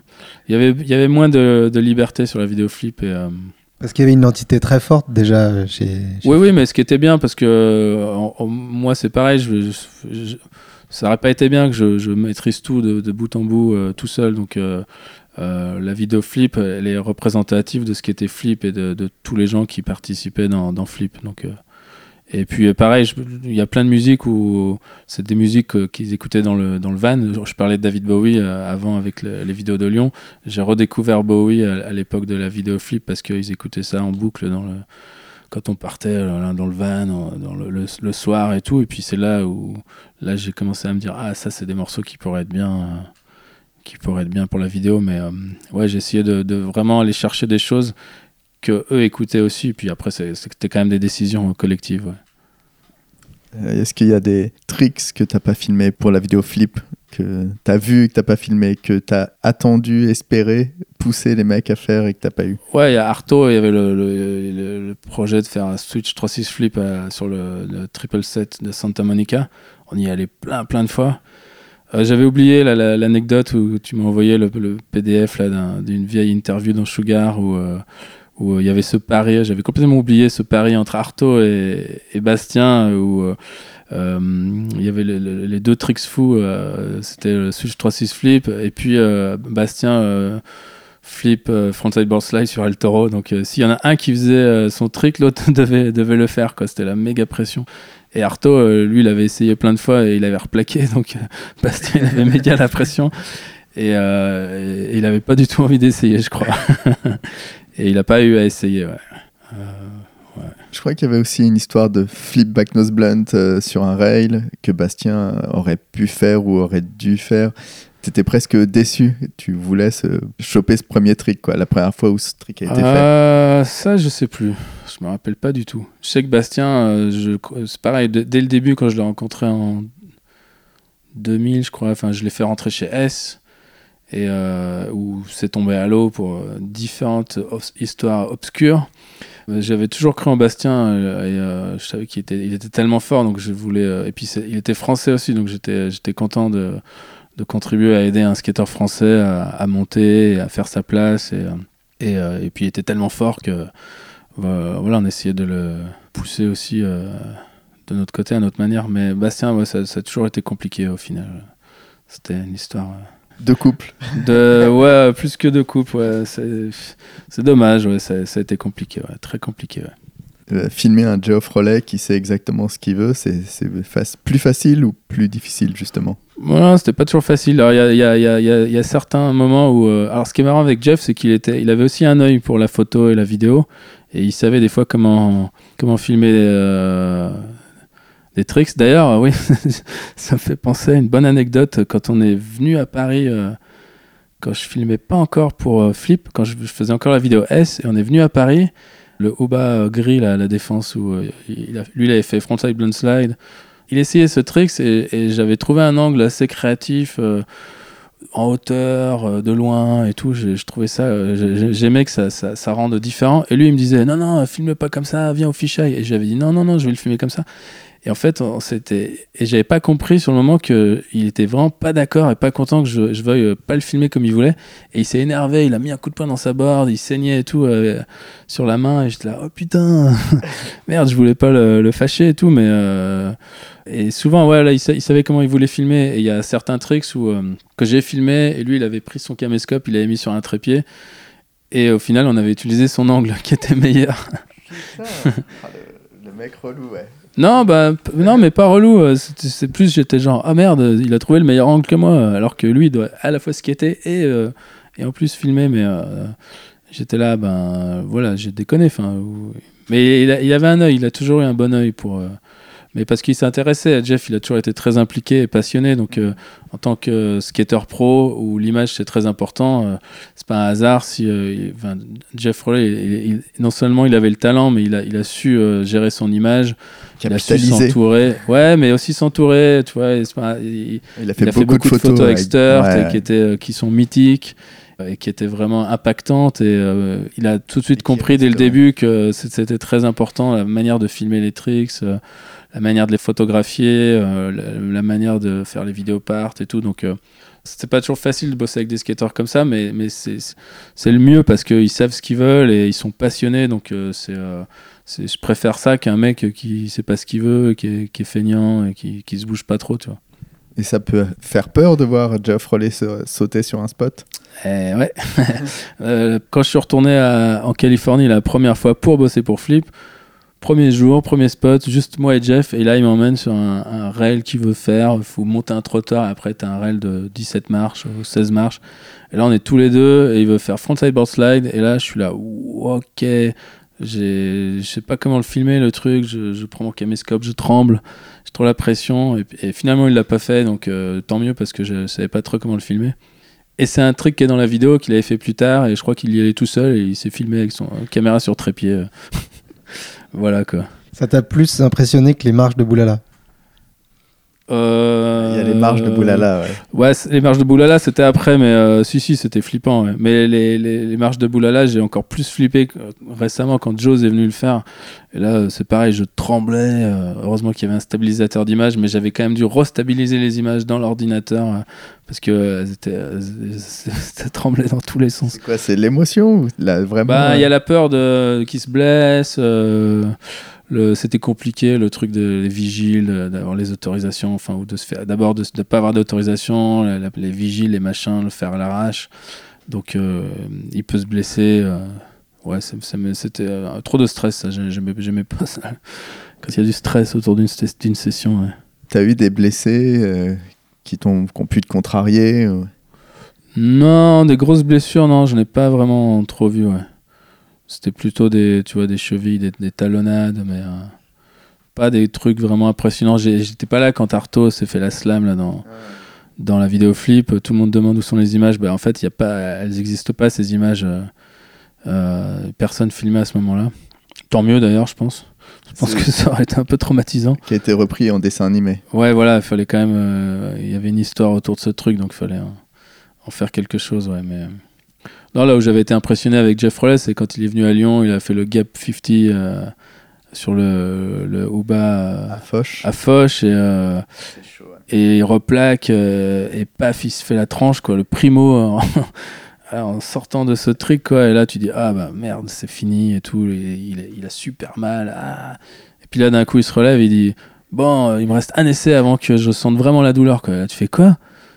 Euh, surréaliste quoi improbable et puis pff, non de quoi de quoi il parle tu vois, il va pas le faire et là bam il le fait quoi truc de ouf Tu- c'était euh, tu très les- impressionnant Tu crois que les Anglais, ils, ils ont plus faim que les autres skateurs? Moi, je- non, je sais pas. Ouais. Je suis jamais posé cette question. euh. Non, je pense que c'est un truc de personnalité. hein. C'est... Je pense pas que ce soit une question de- d'origine. Après, oui, culturellement, il y a... je pense que tu ressens les différences entre les skateurs selon les, pays, ouais, parce que c'est- ça, c'est plus abstrait à décrire. euh, Je, je saurais pas le décrire, mais, mais oui, il y a quand même quelque chose de culturel qui fait que, bon, forcément, tu as les Américains qui, eux, prennent le skate beaucoup plus de sérieux, comme un business. Euh, c'est pas du tout la même mentalité, ouais. J'ai quand même toujours préféré le fait que les skateurs européens soient euh, skate plus au feeling et se posent moins de questions. Et, euh, d'ailleurs, maintenant, euh, tu, vo- tu vois ce qui marche dans le skate, euh, c'est le skate européen, c'est la, référence et c'est pas un hasard, quoi. Maintenant, ça me fait halluciner de voir euh, des nouvelles vidéos américaines où ils font encore des gros tricks, euh, des gros rails, des single tricks euh, qui sont pas créatifs. Les Ricains, ils sont bloqués dans leur truc et c'est euh, pas tous, hein, mais il y a quand même, y a quand même un truc qui est dommage, quoi, parce que le, le skate, faut que ça, ça, ça doit rester vivant, ça doit rester ouvert. Et, les Américains, c'est dur de les faire sortir de ce truc. J'ai essayé, je me suis un peu cassé les dents là-dessus. ouais. Et après la souris, il y a justement, il n'y a pas d'Américains qui te proposent de faire une vidéo pour eux?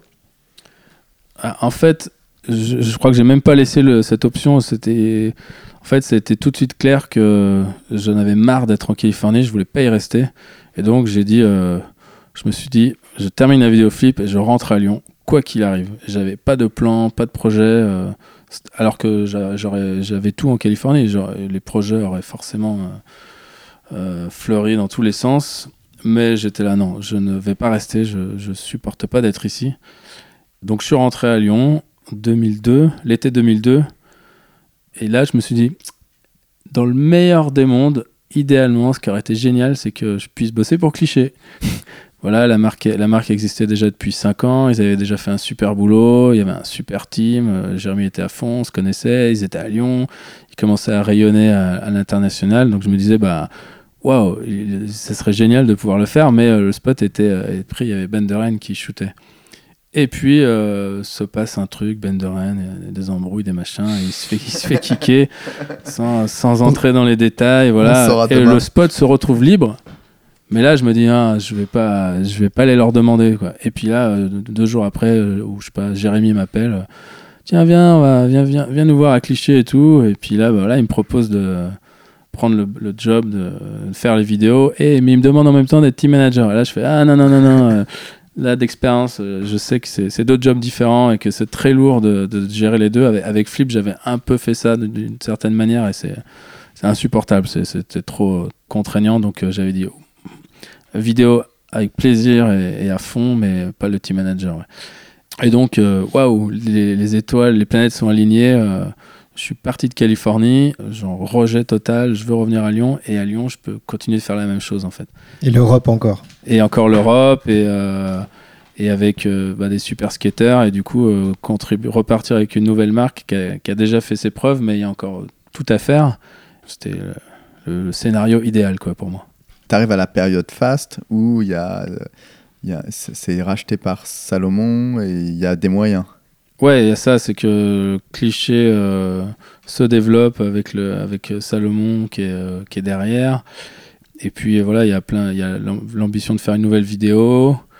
On en discute, on est assez d'accord sur la, direction globale. Et puis bon, c'est- ça s'est vite mis en place en fait en très peu de temps. On, a fait un premier trip en Grèce et puis euh, voilà, il y avait tout de suite une bonne énergie. euh, à nouveau, c'était bien d'avoir un mec comme Jérémy qui était un peu le Jeff Rollet de cliché, qui est là, qui est, euh, tout le temps motivé, qui sait motiver les troupes, euh, qui a toujours des idées de voyage, de spots. et puis qui lui-même était. le filmer lui, c'était hyper facile. comme toujours, il savait ce qu'il voulait faire, il avait ses, ses idées de tricks. On essayait d'appliquer la même formule que Jérémy avait aux autres, qui était la bonne formule. Faites, faites-vous des listes de tricks, euh, essayez de, planifier ce que vous voulez faire, d'avoir un peu une vision de où vous voulez aller. Alors que là, c'était tout de suite justement l'inverse de l'Amérique. Euh, non, c'est hyper freestyle. Euh, et, là, les skateurs, faut un peu plus les, les, les prendre par la main. Enfin, c'est pas les assister, mais ils, ils se projettent pas forcément dans le potentiel qu'ils ont. Donc, c'est important de faire le travail de on, vous emmène sur tel spot, toi tu peux faire ça ici, tiens bien. Ça, c'est quand même un travail que j'ai toujours aimé faire, essayer de, visualiser ce que pouvaient faire des skateurs et euh, des choses auxquelles ils, ne pensaient pas forcément, et, euh, mais qu'ils avaient les capacités de faire et, et qui seraient des choses euh, super cool et des tricks super cool à faire. Leur donner confiance.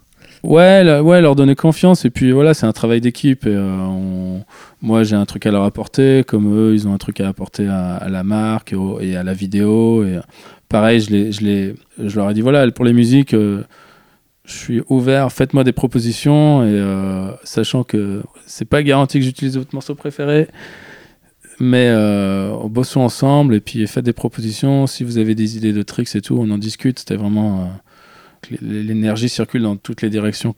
Ouais, c'est marrant parce que là, en discutant, tu as toujours voulu être au service d'une marque. Enfin, c'était une collaboration de filmer. C'était pas un projet de Fred Mortagne. Là où Dan Wolf avait quand même Il faisait des projets plus en son nom. Eastern Exposure, par exemple. Ouais, ouais, ouais. Qui était super. Euh, euh, voilà, Eastern Exposure 3, pour moi, c'était vraiment une référence. Cette vidéo était vraiment super bien. Elle, est toujours. Euh, elle est toujours géniale, c'est toujours une de mes vidéos préférées. Enfin, J'aimerais bien la revoir à nouveau et je sais que je vais le, que je vais l'aimer.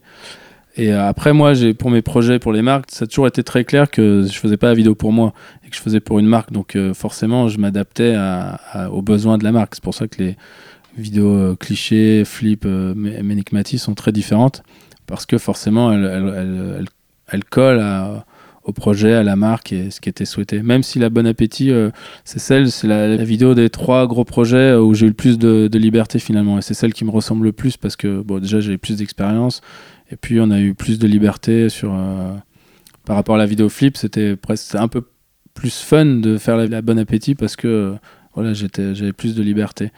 Et par contre, dès le début du tournage, enfin ça a été assez clair euh, rapidement que on allait pouvoir faire un, truc de ouf en fait. C'était cliché, ça prenait une autre dimension. Il y avait Kel Noski qui faisait des gros tricks. Enfin, il y avait, y avait tout un ensemble de skateurs qui faisait que le team était avait un méchant potentiel et que ça allait pas juste être euh, la petite marque française, mais on, on, pouvait vraiment pousser le l'amener à un autre niveau. Donc c'est euh, quand j'ai vu quel skater, j'étais là ah ouais euh, ok ça, ça, peut faire penser à des trucs de flip dans la mm. façon de skater, mais ce qui est cool c'est que là on a Lucas qui est super tech, super style et voilà il y avait toute cette variété. Puis pareil Lucas il s'est, je l'avais pas repéré quand il était plus jeune et qu'il était chez Cliché, je l'avais pas mais il était vraiment repéré comme quelqu'un qui allait pouvoir, ouais. qui allait pouvoir, euh, qui allait un potentiel. Et puis euh, c'est durant la bonne appétit, je me suis dit waouh, ok, je l'avais, ça, j'avais pas eu le feeling, mais en fait, ouais, il est complètement dingue, ouais. Parce qu'il a 16 ans peut-être pour la bonne appétit, ce qui est quand même euh, très, ouais, très un truc comme ça, ouais. ouais.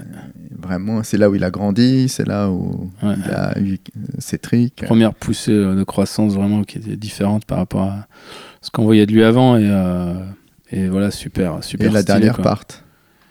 Ouais, c'était évident qu'il aurait la dernière part. C'était le, mm. style de skate. Euh. Et puis qui justement était différent de, du, du, format américain, les gros tricks, les hammers, le machin. Quand je commençais à me dire, bon, c'était cool d'avoir ça avec elle parce que c'était quand même représenté, mais euh, pour moi, le skate, c'était quand même pas que ça. Et là, j'ai commencé à gamberger, à, à, me dire euh, ok là je fais des, vidéos des projets que pour des marques donc des projets marketing et j'ai commencé à avoir cette envie de d'exprimer une autre vision du skate que j'avais qui était euh, plus personnelle.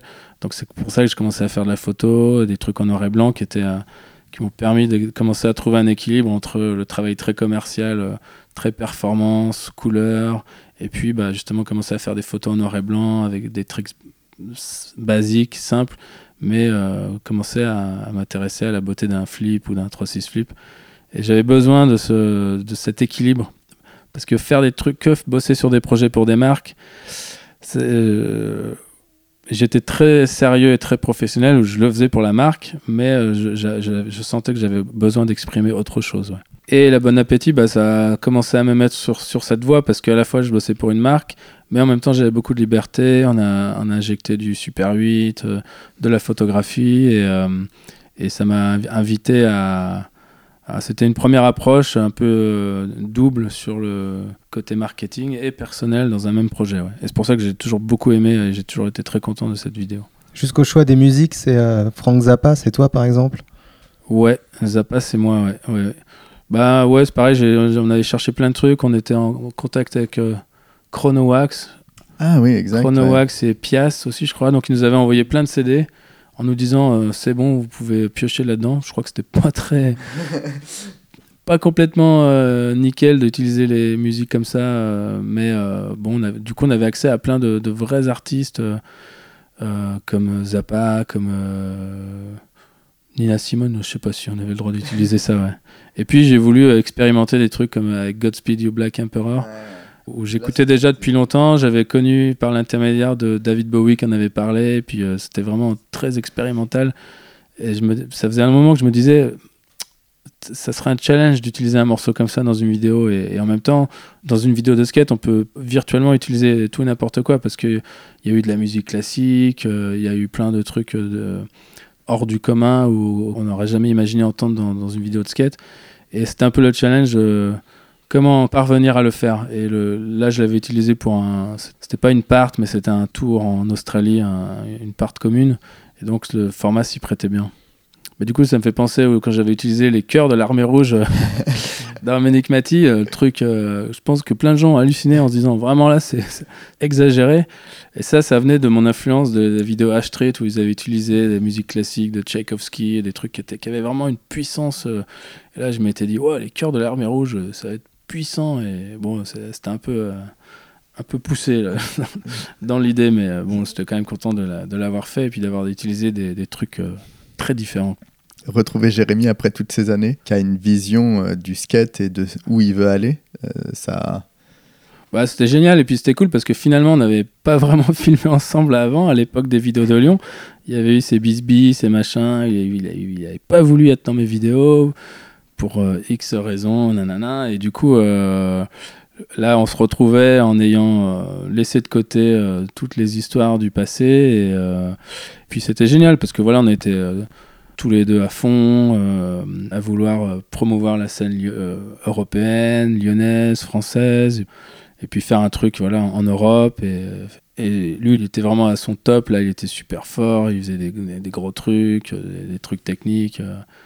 Euh, c'était toujours agréable de, de, filmer, bosser avec des gens comme ça parce que l'énergie elle est dingue parce que voilà ils sont passionnés quoi donc euh, c'est facile. Et tu commences à faire des photos aussi, des pubs euh, à cette période? Bah ouais, il y avait des pubs clichés que. Il y avait un concept avec des panoramiques que c'est Olivier Chassignol de Lyon qui avait commencé ce concept. Et puis lui, comme il, en fait, il, il n'était pas à fond impliqué dans le skate et puis surtout il allait sur aucun trip. Donc comme il, ne venait pas dans les, dans les tours, bah, il fallait faire les pubs. Donc, euh, et moi je m'étais acheté un, un, un Hasselblad X-Pan euh, à, l'époque, l'appareil panoramique. Donc euh, je me suis retrouvé à les faire et c'est aussi un peu un truc qui m'a invité à, à, faire plus de photographies. Et, et puis on avait l'envie de, de mélanger les photos dans le dans, la vidéo, puisque quand même, Jérémy était sensible à la photographie, euh, ça s'appelait Cliché, euh, il, y avait, euh, il, avait beaucoup bossé avec, Chassignol, ils avaient fait déjà le, livre Rendez-vous, ils avaient fait un petit livre... attends, je sais plus, Rendez-vous, je sais plus si c'était le, le livre de Chassignol, enfin, ils avaient fait un livre avec les photos de Chassignol, et puis un autre livre avec plein de photographes qui avaient bossé avec Cliché, donc il y avait ce truc, Jérémy était attaché à la photo, donc on se dit moi je commençais à en faire, ben, comment on peut l'inclure dans, la vidéo on voulait, Il voulait faire un petit livret euh, qui serait donné avec la VHS, quand tu la VHS. Donc euh, de toute façon, on avait euh, pour but de shooter des photos. Donc moi, c'est vraiment le moment où je me suis vraiment mis à la photo, pas à plein temps, mais en marge de la, de la vidéo. Et c'est là où j'en ai fait beaucoup plus qu'avant, parce que j'avais commencé peut-être trois ans avant, mais j'en faisais un tout petit peu, mais pas beaucoup. Ouais, puis là, il y avait une sacrée équipe à prendre en photo. Ouais, et puis il y avait plein de photographes finalement. Il y avait, euh, t'avais Pontus qui faisait des photos, il y avait Ravière, il y avait euh, Jérémy, lui devait faire des Polaroids ou je sais pas ce qu'il faisait, mais il y avait, il y avait déjà. un- Il y avait un truc un peu arty euh, dans Cliché. Ouais, mais comme avec Flip, avec Flip, il y avait Arto s'était mis à, à commencer à faire des photos à cette époque. Jeff Rowley faisait des photos.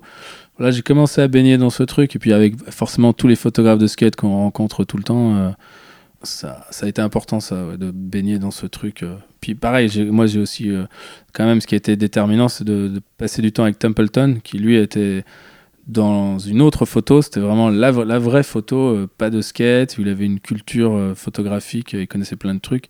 Quand il a commencé à avoir un peu, à déceler un peu les prémices de mon style, il m'a dit, on, était, je me rappelle, on était à Paris, il m'a emmené dans une librairie spécialisée photo.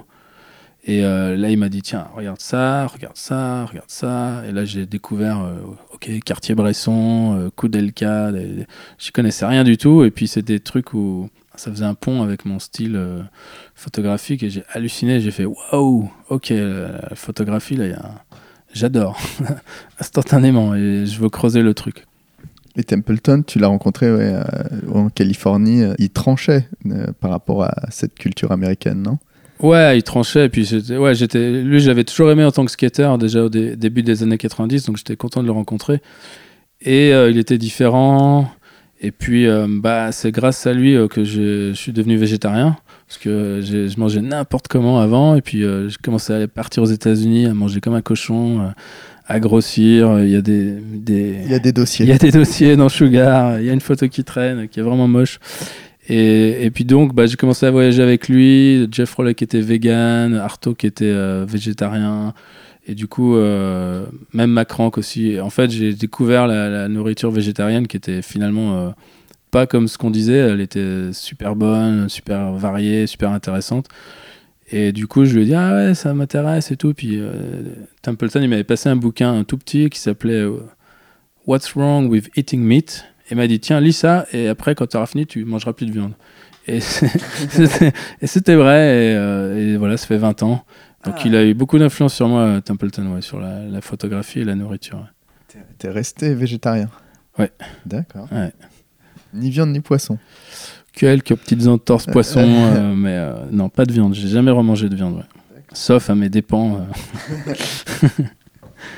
Ce qui peut arriver. Et, euh, et sinon, il y, avait, il y a aussi Gonzalez. Tu as filmé euh, avec euh, Marc Gonzalez quand il, cette, cette fameuse période lyo- lyonnaise? Uniquement quand il est venu à Lyon, ouais. Il est, bah, en 96, il était venu un an parce que sa copine était venue faire ses études. Donc je l'ai pas vraiment côtoyé, c'est surtout Jérémy qui, l'a, qui a passé du temps avec lui.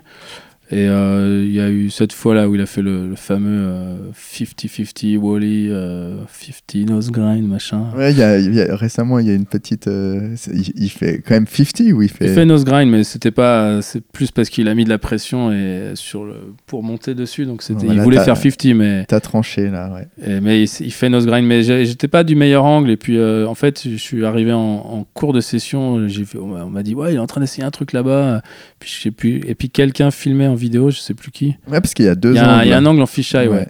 Et donc euh, je l'ai filmé comme ça. C'était pas le meilleur angle, mais euh, bon, j'étais content d'avoir filmé ce truc. Et puis euh, après, je on il, est, il est repassé à Lyon longtemps après, là, euh, quin- 10 ans après ou 12 ans après, on a refilmé un euh. Mais ouais, c'était marrant.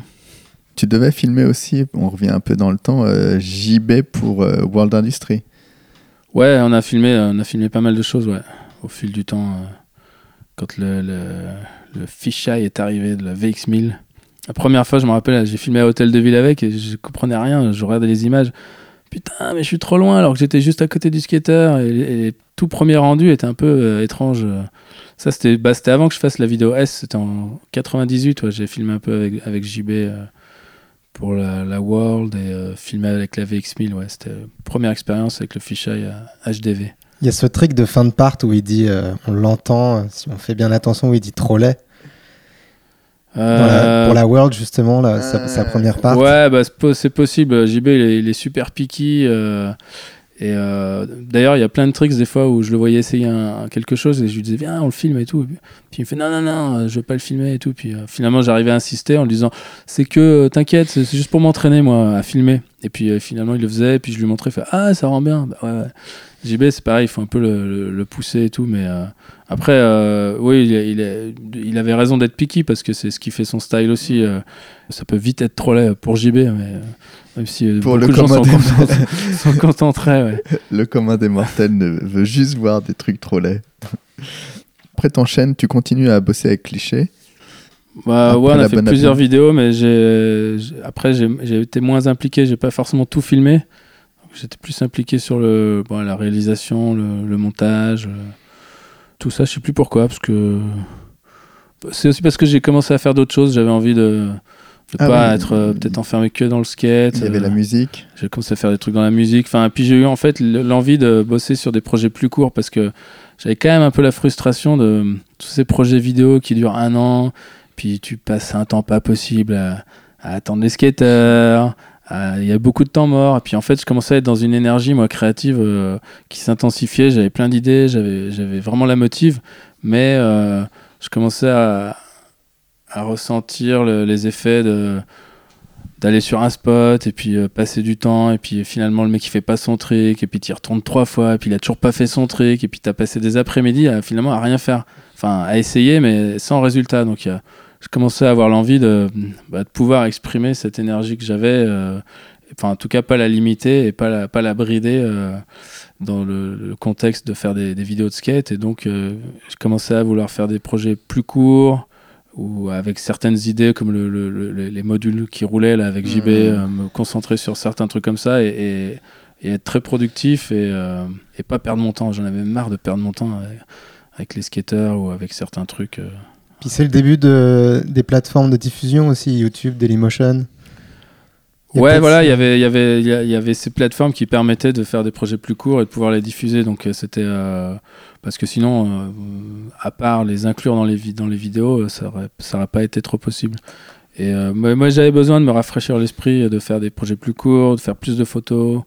J'ai jamais voulu rester enfermé dans, un, dans quelque chose. Et de la même manière, toutes mes vidéos étaient de toute manière toutes différentes parce que c'était à la fois pour des marques différentes, mais, mais même toutes les vidéos clichés, il y avait toujours l'idée de refaire quelque chose de, de différent, pas s'asseoir sur nos lauriers, puis toujours repartir de zéro et d'être jamais dans la répétition. Et à l'inverse, en photo, par contre, j'étais là sur un truc de, de, très long terme, de construire euh, une, une œuvre, quoi, comme on dit en anglais, un body of work, quelque chose qui se tient dans le temps, donc euh, qui a une constance. Dans mon travail, j'ai toujours eu ce besoin d'équilibre. Bosser pour une marque, mais aussi faire mon, avoir mon approche personnelle. Ne jamais faire deux fois la même chose en vidéo, mais en photo, euh, construire quelque chose qui dure dans le temps. Et euh, voilà, j'ai toujours eu ce besoin. Ouais, c'est des choses qui sont pas évidentes à acquérir quand on n'a pas fait une école et qu'on n'a pas toutes ces notions de, comme tu dis, body of work. Ou... C'est pas évident à trouver et à comprendre, euh, à affiner au fil du temps aussi. Ouais, ah, c'était plus un truc de feeling quand même, d'instinct. C'était, euh, je, le ressens comme ça, j'ai envie de l'exprimer comme ça. Là maintenant, je peux en parler et puis je, l'ai conscientisé, mais à l'époque, c'était pas, c'était plus ok, j'ai une attirance, euh, je, le fais, je sais pas exactement pourquoi, mais, de la même manière que quand j'ai commencé le skate, ça m'a, j'ai complètement été euh, séduit par le skate, et je suis tombé amoureux du skate et c'était tellement fort que à l'époque, j'étais pas capable d'expliquer pourquoi il y avait cette attirance si forte, mais, mais maintenant, je peux, avec le recul, je suis complètement euh, capable d'expliquer de faire la skate thérapie là. Bah vas-y. non non c'est trop long là. Il faudra, faire plusieurs épisodes. Raconte-nous les grandes lignes. Bah c'est tout ce que le skate représente que tu vois à l'école j'étais pas à ma place, je sentais un truc bizarre. Euh.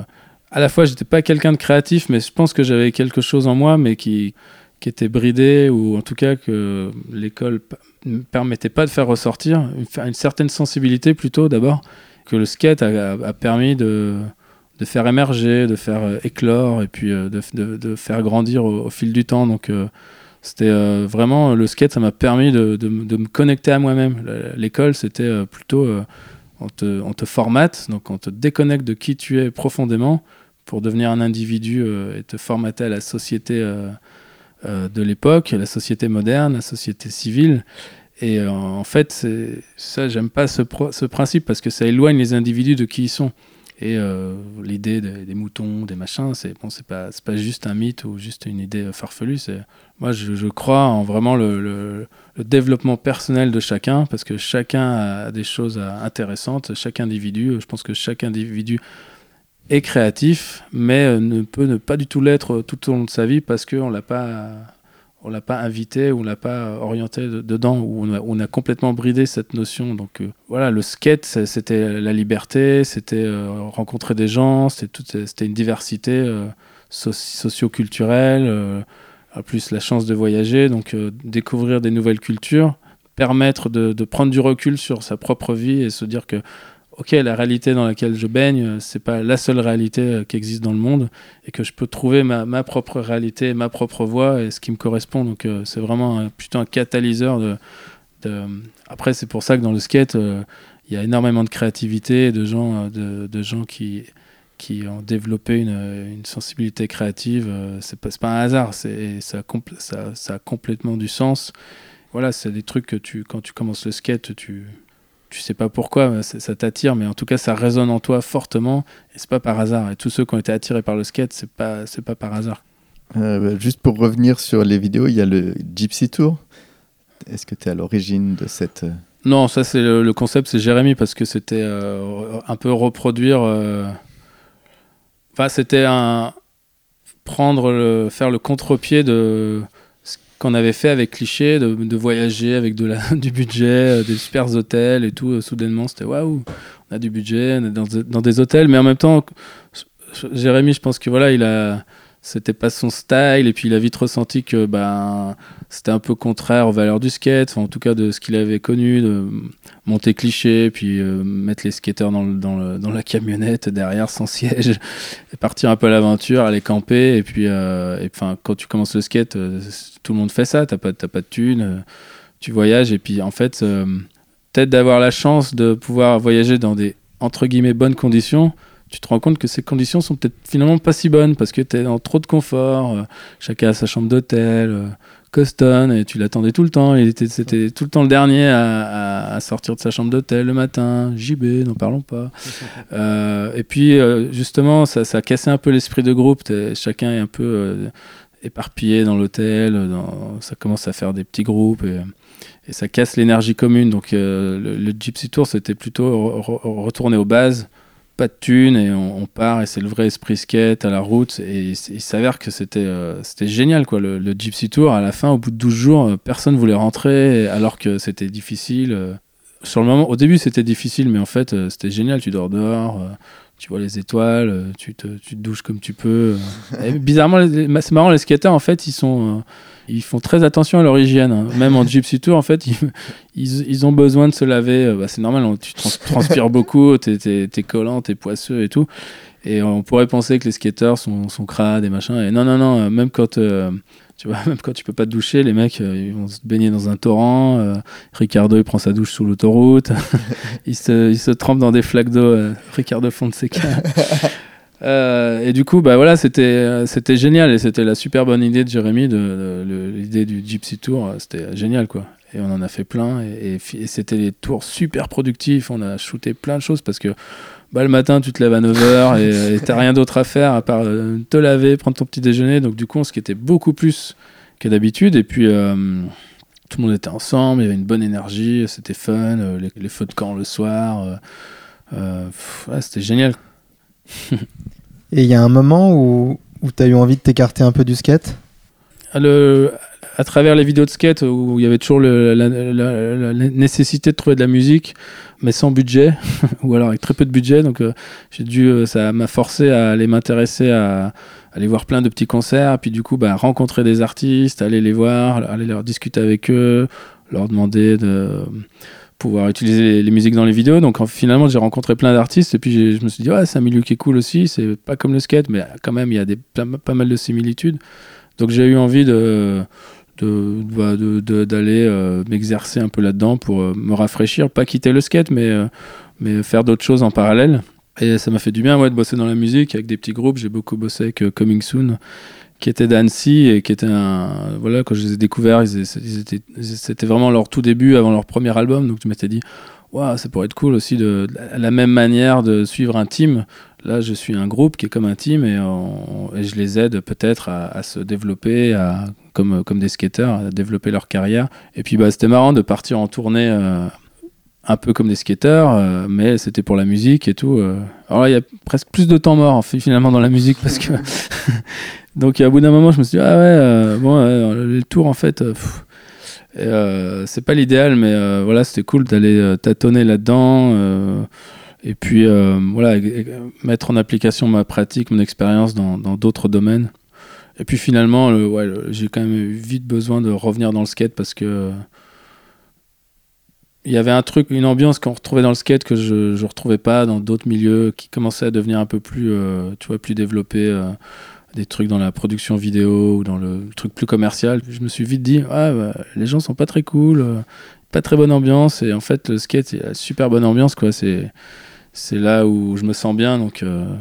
et puis c'est l'amour de ma vie, le skate, voilà, c'est, ce qui m'a permis de, de devenir qui je suis. J'aime toujours le skate, donc je préfère continuer dans le skate plutôt que d'aller me perdre dans d'autres milieux qui ne me correspondent pas finalement.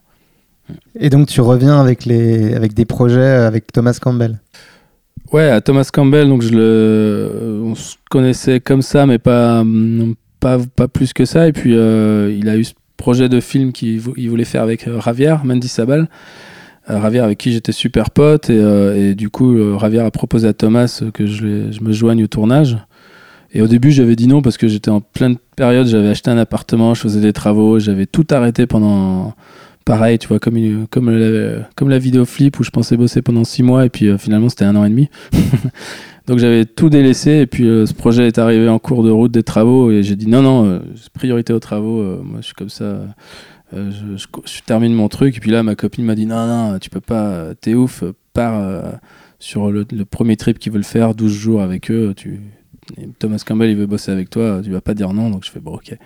J'ai fait une pause travaux, je suis allé faire ça et puis euh, c'était euh, c'était super bien parce que là c'était vraiment un nouveau, projet, pas du tout commercial, euh, totalement indépendant, avec quelqu'un que je respecte son travail depuis toujours et, puis sa, sensibilité artistique donc c'était voilà génial de bosser là-dessus tout en 16 mm, une, autre manière de, travailler.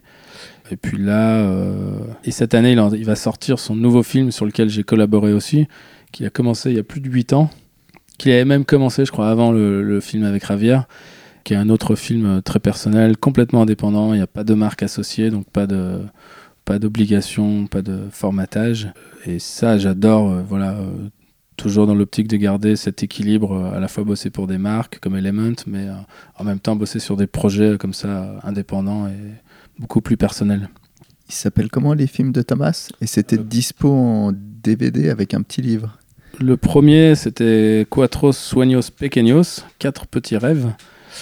Euh, oui, qui était dispo euh, en, DVD parce que Thomas, lui, il est aussi éditeur. Il a édité mon livre de photos Attrapé au vol. Il a édité, mmh. publié beaucoup de, livres de Templeton et ses propres livres. Donc, il a une expérience dans le, le livre et l'objet et à l'époque d'Internet et tout, euh, pour lui, c'était important de, faire un DVD, mais de pouvoir le, d'inviter les gens à l'acheter en, justement euh, qu'il fasse partie d'un, objet. Et le, nouveau film qui sort cette année, qui s'appelle euh, Ye Old Destruction, pareil, il, fait un livre, ça sera un livre dans lequel il y aura pas un DVD là pour le coup, parce que c'est un peu terminé cette histoire, mais il y aura un, un coupon pour aller télécharger le film sur, sur Internet.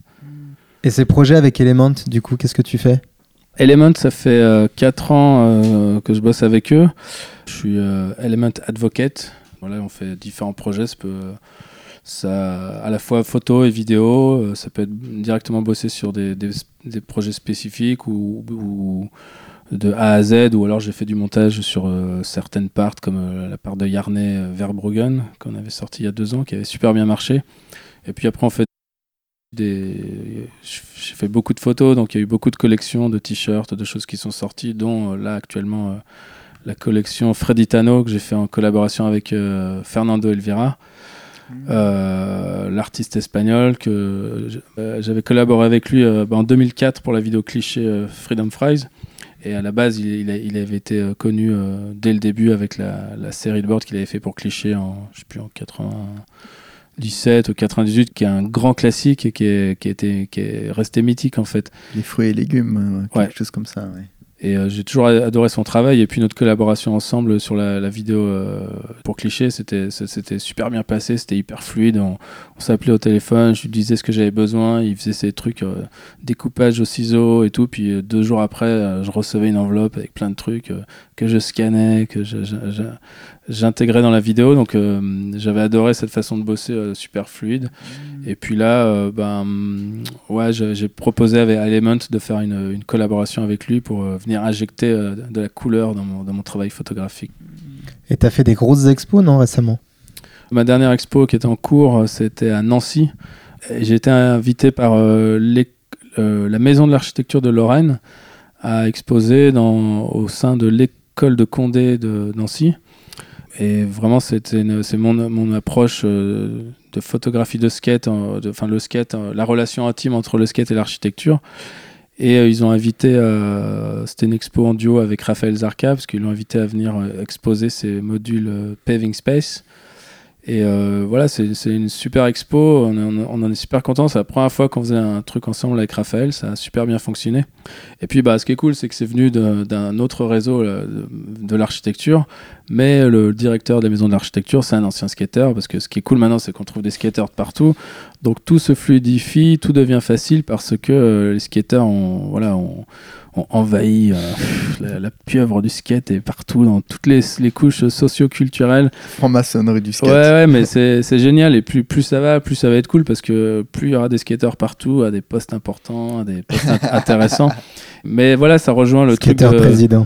Ouais, et puis ça rejoint l'idée de, de, communauté mondiale, globale, mais dans laquelle il y a un bon esprit, il y a, il y a, une solidarité, il y a, il y a, toutes ces valeurs en fait qui sont propres au skate que qu'on devrait retrouver dans la société, euh, la société civile, mais que malheureusement on, ne retrouve pas. Et c'est pour ça que nous on est, on est si bien dans le skate parce qu'il y a ces valeurs qui sont importantes à, à l'échelle de l'humanité qui voilà qui qui sont pas là ou qui sont on met en avant des trucs négatifs euh, la compétition le, le, les gens se, se, se, tirent dans les pattes. Le monde du travail a l'air complètement euh, euh, je sais pas je comprends pas. Ça a l'air tellement euh, compliqué. Même si dans le skate il y a quand même des histoires a des machins surtout quand tu as affaire à des marques. Mais globalement il y a, y a, quand même cette bienveillance et cette cette communauté solidaire euh, qui, qui prend soin les uns des autres. Et ça, ça fait tellement du bien. Donc euh, voilà, je pense que le skate va encore durer longtemps pour moi aussi. Tout à l'heure on discutait et tu rejoins, euh, on parlait du jeu et c'est vrai que Raphaël Zarka il, a vachement mis le jeu à partir du moment où il a parlé du skate. C'est un truc qui, voilà, que tu observais. Ouais, la, notion du jeu, c'est un, un, truc qui m'intéresse plus récemment, parce que aussi je suis papa, j'ai une petite fille de 4 ans, donc forcément, euh, moi, de ma mauvaise expérience de l'école et de là où ça a failli m'emmener euh, dans, un truc très obscur ou très, très vaporeux, très flou, euh, forcément, je me suis posé la question comment j'éduque ma fille et qu'est-ce qui est important? Et puis, il y a eu des ouvrages qui sont sortis, la, ville récréative, qui est super intéressant.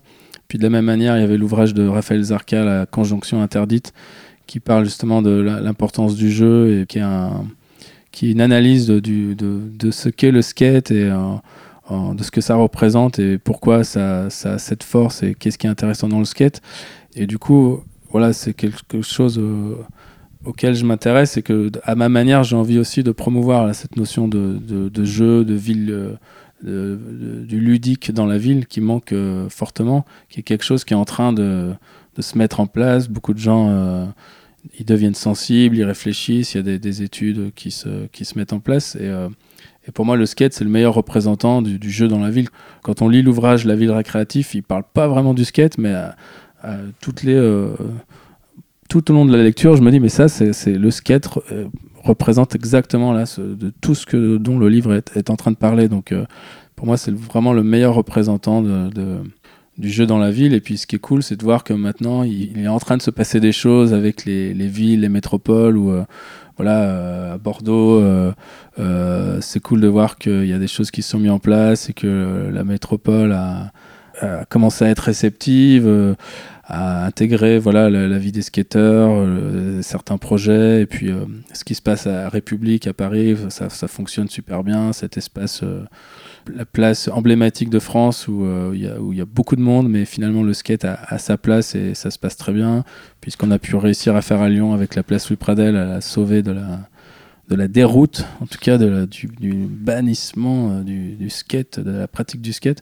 on a un rôle à jouer les skateurs et, le skate c'est un peu le, voilà le représentant de du la réappropriation de l'espace urbain, le jeu dans la ville, le garder une part de, l'enfant intérieur qu'on a parce que faut, faut pas être trop sérieux. Hein. Les, adultes ils deviennent très sérieux puis je vois des parents avec leurs enfants qui sont complètement déconnectés avec leurs enfants parce que eux ils ont oublié ce que l'importance du jeu et, et finalement le, jeu c'est une des meilleures manières pour apprendre des choses t'apprends pas les choses dans la douleur. Hein, Moi, à l'école, je pouvais pas apprendre, j'étais nul parce que c'était c'était horrible.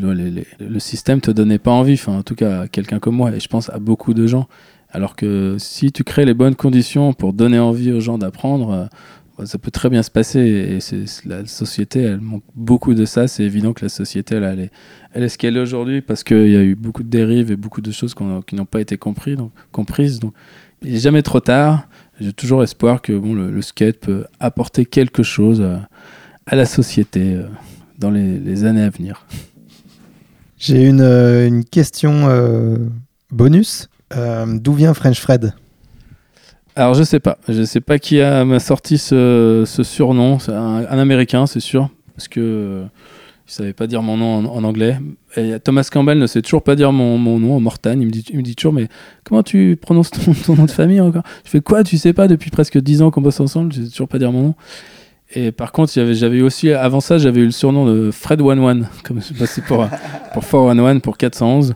Et ça, j'étais incapable de dire euh, qui m'avait euh, trouvé ce surnom. Puis euh, il s'est manifesté sur Instagram il y a pas longtemps. C'était le photographe Dave Malenfante un Californien qui bossait beaucoup avec Ethnies et, euh, et que j'avais beaucoup côtoyé. Il avait trouvé ce surnom. Et French Fred, euh, eh ben, j'aimerais bien savoir. Je, vais, je pense qu'il suffit juste que je fasse un post sur Instagram et que je demande et quelqu'un va me dire Bah ouais, c'est moi. C'est quelqu'un de la, période flip ou un truc. Euh, c'est la période flip, ouais, c'est un truc comme ça. Je pense pas que ce soit quelqu'un de flip, du team flip ou c'est un peu quelqu'un d'extérieur. Ça peut être, euh, ça peut totalement être quelqu'un comme euh, Jim Greco ou, ou quelqu'un comme ça, ouais. Le mystère euh, doit être résolu. appel, appel. si quelqu'un a une information, contactez ma secrétaire. On a fait un bon tour, hein. on a fait un bon tour. On a fait un bon tour. on va passer au, au difficile c'est pas terminé là Oh putain. Il reste les difficiles. Questions. Les, euh, les, difficiles questions des, tops. Alors tu vas nous faire le top 50 de. Ah oui. Euh, tu vas nous faire. Non, donc euh, une part de skate que tu retiendrais, laquelle serait-ce? Déjà, on va commencer avec celle que toi tu as faite et dont tu es le plus satisfait. C'est très dur aussi. Oh c'est à ce moment-là, il y a beaucoup de montage. J'aurais dû travailler un peu là. J'aurais dû réfléchir un peu. Euh... Part de skate que j'ai faite, putain. Que... En fait, moi, j'ai jamais de truc préféré, je crois. C'est pas préféré. c'est le truc que là, maintenant, tu dis ça, c'était cool. C'était un bon moment. Après, d'ici 10 ans, quand on refera un bilan euh, Big Spin, bah, j'ai dit, tout, dit plutôt là, tout à l'heure que j'étais très content de la part de Boulala. C'est pas forcément la plus marquante, mais je, ok, ça va être ma réponse parce que euh, en plus on a vraiment beaucoup rigolé à la fin du, sur les deux derniers mois de tournage. C'était vraiment euh, la comédie non-stop avec Ali et, puis cette façon de ce qui était différente, cette comédie ambiante. Voilà, j'aime beaucoup l'énergie de cette part. Et puis je suis content de voir comment on parle toujours, ou la vidéo flip, voilà, 15 ans plus tard, les gens en parlent toujours. Ça me fait halluciner le projet vidéo que tu as fait euh, que tu retiendrais Ça veut pas dire dénigrer les autres. Bah, il y a la, Ouais, il y a la bonne appétit que j'ai beaucoup aimé parce qu'elle elle était plus représentative de, de, moi, de ce que je faisais. La photo que tu as faite, que tu retiens La photo du parking avec, euh, avec Jérémy Daclin, avec toutes les petites croix là. Parce que c'est une de mes premières photos et puis euh, elle a été super importante parce qu'on était en tour euh, pour Bon Appétit au Japon. C'était d'ailleurs un peu au début du tournage. Et on était dans un hôtel. en fait, il y avait un trade show un salon de skate où il dans l'hôtel, il y avait plein d'autres teams et, surtout d'autres photographes. Et euh, j'étais le seul à avoir eu cette idée là de, cette photo. Et en plus, j'avais dû demander un objectif à un autre photographe pour pouvoir faire la photo. Et du coup, ça m'avait vraiment euh, confirmé que je, parce que j'avais toujours, enfin, ça faisait quelques années que j'avais cette intuition de, de, visualiser des photos que les autres ne voyaient pas. J'avais remarqué que les autres photographes, voilà, euh, shooter d'autres trucs. Et puis j'imaginais une super photo, mais il la prenait pas. Donc je me suis dit merde, ils ont pas vu le truc. Et ça m'a motivé à prendre un appareil et à shooter. Et donc là, ça venait vraiment confirmer ce truc que, ok, je, vois quelque chose que les autres ne voient pas et il faut que je continue dans, dans cette voie. Euh, la photo euh, de skate que tu retiendrais, celle qui voilà, la celle qui m'a le plus marqué, euh, bien avant que je, m'intéresse à la photo et au côté plus esthétique du skate, c'est la photo de Dan Sturt, Daniel Harold Sturt, la photo de Matt Hensley sur le chapeau mexicain. C'était justement le skater était petit dans l'image et la photo était surtout à propos du spot en fait, plus que le trick lui-même je, l'avais tout de suite adoré, mais elle m'a hanté un petit peu euh, pendant longtemps. Et puis, et puis globalement, tout le travail de Sturt, euh, qui était super créatif et qui était vraiment décalé par rapport à ce qu'on voyait euh, habituellement, c'était, ça m'a, ça m'a invité à aller dans cette voie plus personnelle et, à essayer de, de, trouver des choses intéressantes en marge de ce travail pour les marques. Un truc que tu as filmé, si tu dois. Celui qui t'a. un truc que j'ai filmé ou ça peut être un essai de trick des 25 marches. Ali Boulala. Non, c'est marrant, ce, ouais, ce truc des 25 marches euh, qu'il a, il l'avait pas fait, mais c'est quand même devenu mythique. Et puis, euh, puis c'était marrant de 13 ans plus tard de enfin ou finalement euh, filmer quelqu'un qui faisait cette figure. c'était assez ouf que la réussite de quelque chose soit étalée sur autant d'années. Donc c'était marrant. J'avais presque envie qu'il le fasse pas, Joe's, pour que pour que Alice soit celui qui reste. Ouais, Alice soit celui qui reste. Et puis euh, puis quand Jose essayé, j'ai regardé les rushs le soir parce que la première fois, il, bon, il, s'y est repris à plusieurs fois. Je voyais les tricks au ralenti, je voyais comme il replaquait. Je mais j'étais convaincu qu'il ne pourrait pas le faire, que c'était impossible de, Il y avait trop d'impact au sol pour que les pieds euh, puissent euh, absorber cet impact et rester rester sur la board en fait. Et il l'a fait parce que, entre autres, parce que sa board a craqué et quand tu, fais, tu vas image par image, tu vois son tel qui se plie et il vient toucher le sol. Et c'est parce que la board a craqué, mais elle n'a pas complètement cassé, que ça, ça a absorbé une partie de, de cet impact. Sinon, euh, la board qui, une board qui casse pas, tu, les pieds, ils, ils, chassent direct. La part de skate que tu retiendrais? Je suis incapable de donner une partie. comme ça, j'ai des visions de, de différentes parts de Eastern Exposure 3 de Dan Wolf, ouais, ça m'avait vraiment marqué cette vidéo, cette énergie, en noir et blanc, la musique, euh, et la part du Ricky Oyola qui était génial, qui était pleine d'énergie, de, c'était l'explosion de feu là. Avec Metallica. Avec Metallica, ouais. Et le skater que tu retiendrais? Le skater que je retiendrais. ça, c'est des questions pièges pour moi. J'aime pas ces questions il y a trop de monde en fait, il y a trop de skateurs que en fait, le skate est trop trop riche et diversifié pour que j'arrive à extraire euh, quelque chose qui me marque plus qu'autre chose. Et c'est ça que j'aime dans le skate en fait, c'est que il y a voilà, c'est toute cette variété euh, qui chacun enfin chaque chaque skater a quelque chose à apporter et, c'est là où quand je disais euh, il y a 20, 25 ans, même 30 ans, je pensais que le skate allait plus évoluer quoi et, en fait bah, ça évolue tous les jours, tous les jours, tu vois un nouveau trick ou plusieurs tricks sur Instagram. Et c'est génial parce que voilà, c'est tellement spécifique à chacun que c'est sans fin. quoi. Donc j'ai pas répondu à ta question, mais, mais c'est ma réponse. très bien. En tout cas, bah, merci. C'était un très très bon moment. Merci Fred. Euh, merci very much. Et, on, plein de bonnes choses pour la suite. Euh, on va relayer sur le sur live tes, derniers projets et à la, à la, prochaine fois pour euh, la suite. À dans 25 ans. Merci. Salut. Voilà, Big Spin, c'est terminé pour aujourd'hui. Merci de votre soutien, de votre attention. Merci pour tous vos messages et vos encouragements. Merci à Mehdi pour le jingle. Merci à Mathias et Salim pour les conseils. Big Spin, ça s'écoute sur iTunes, Spotify, SoundCloud et YouTube. Il y a le Bigger Spin en images sur Live Skateboard Media. Et on est en retard. Et on vous dit à très bientôt. Au revoir.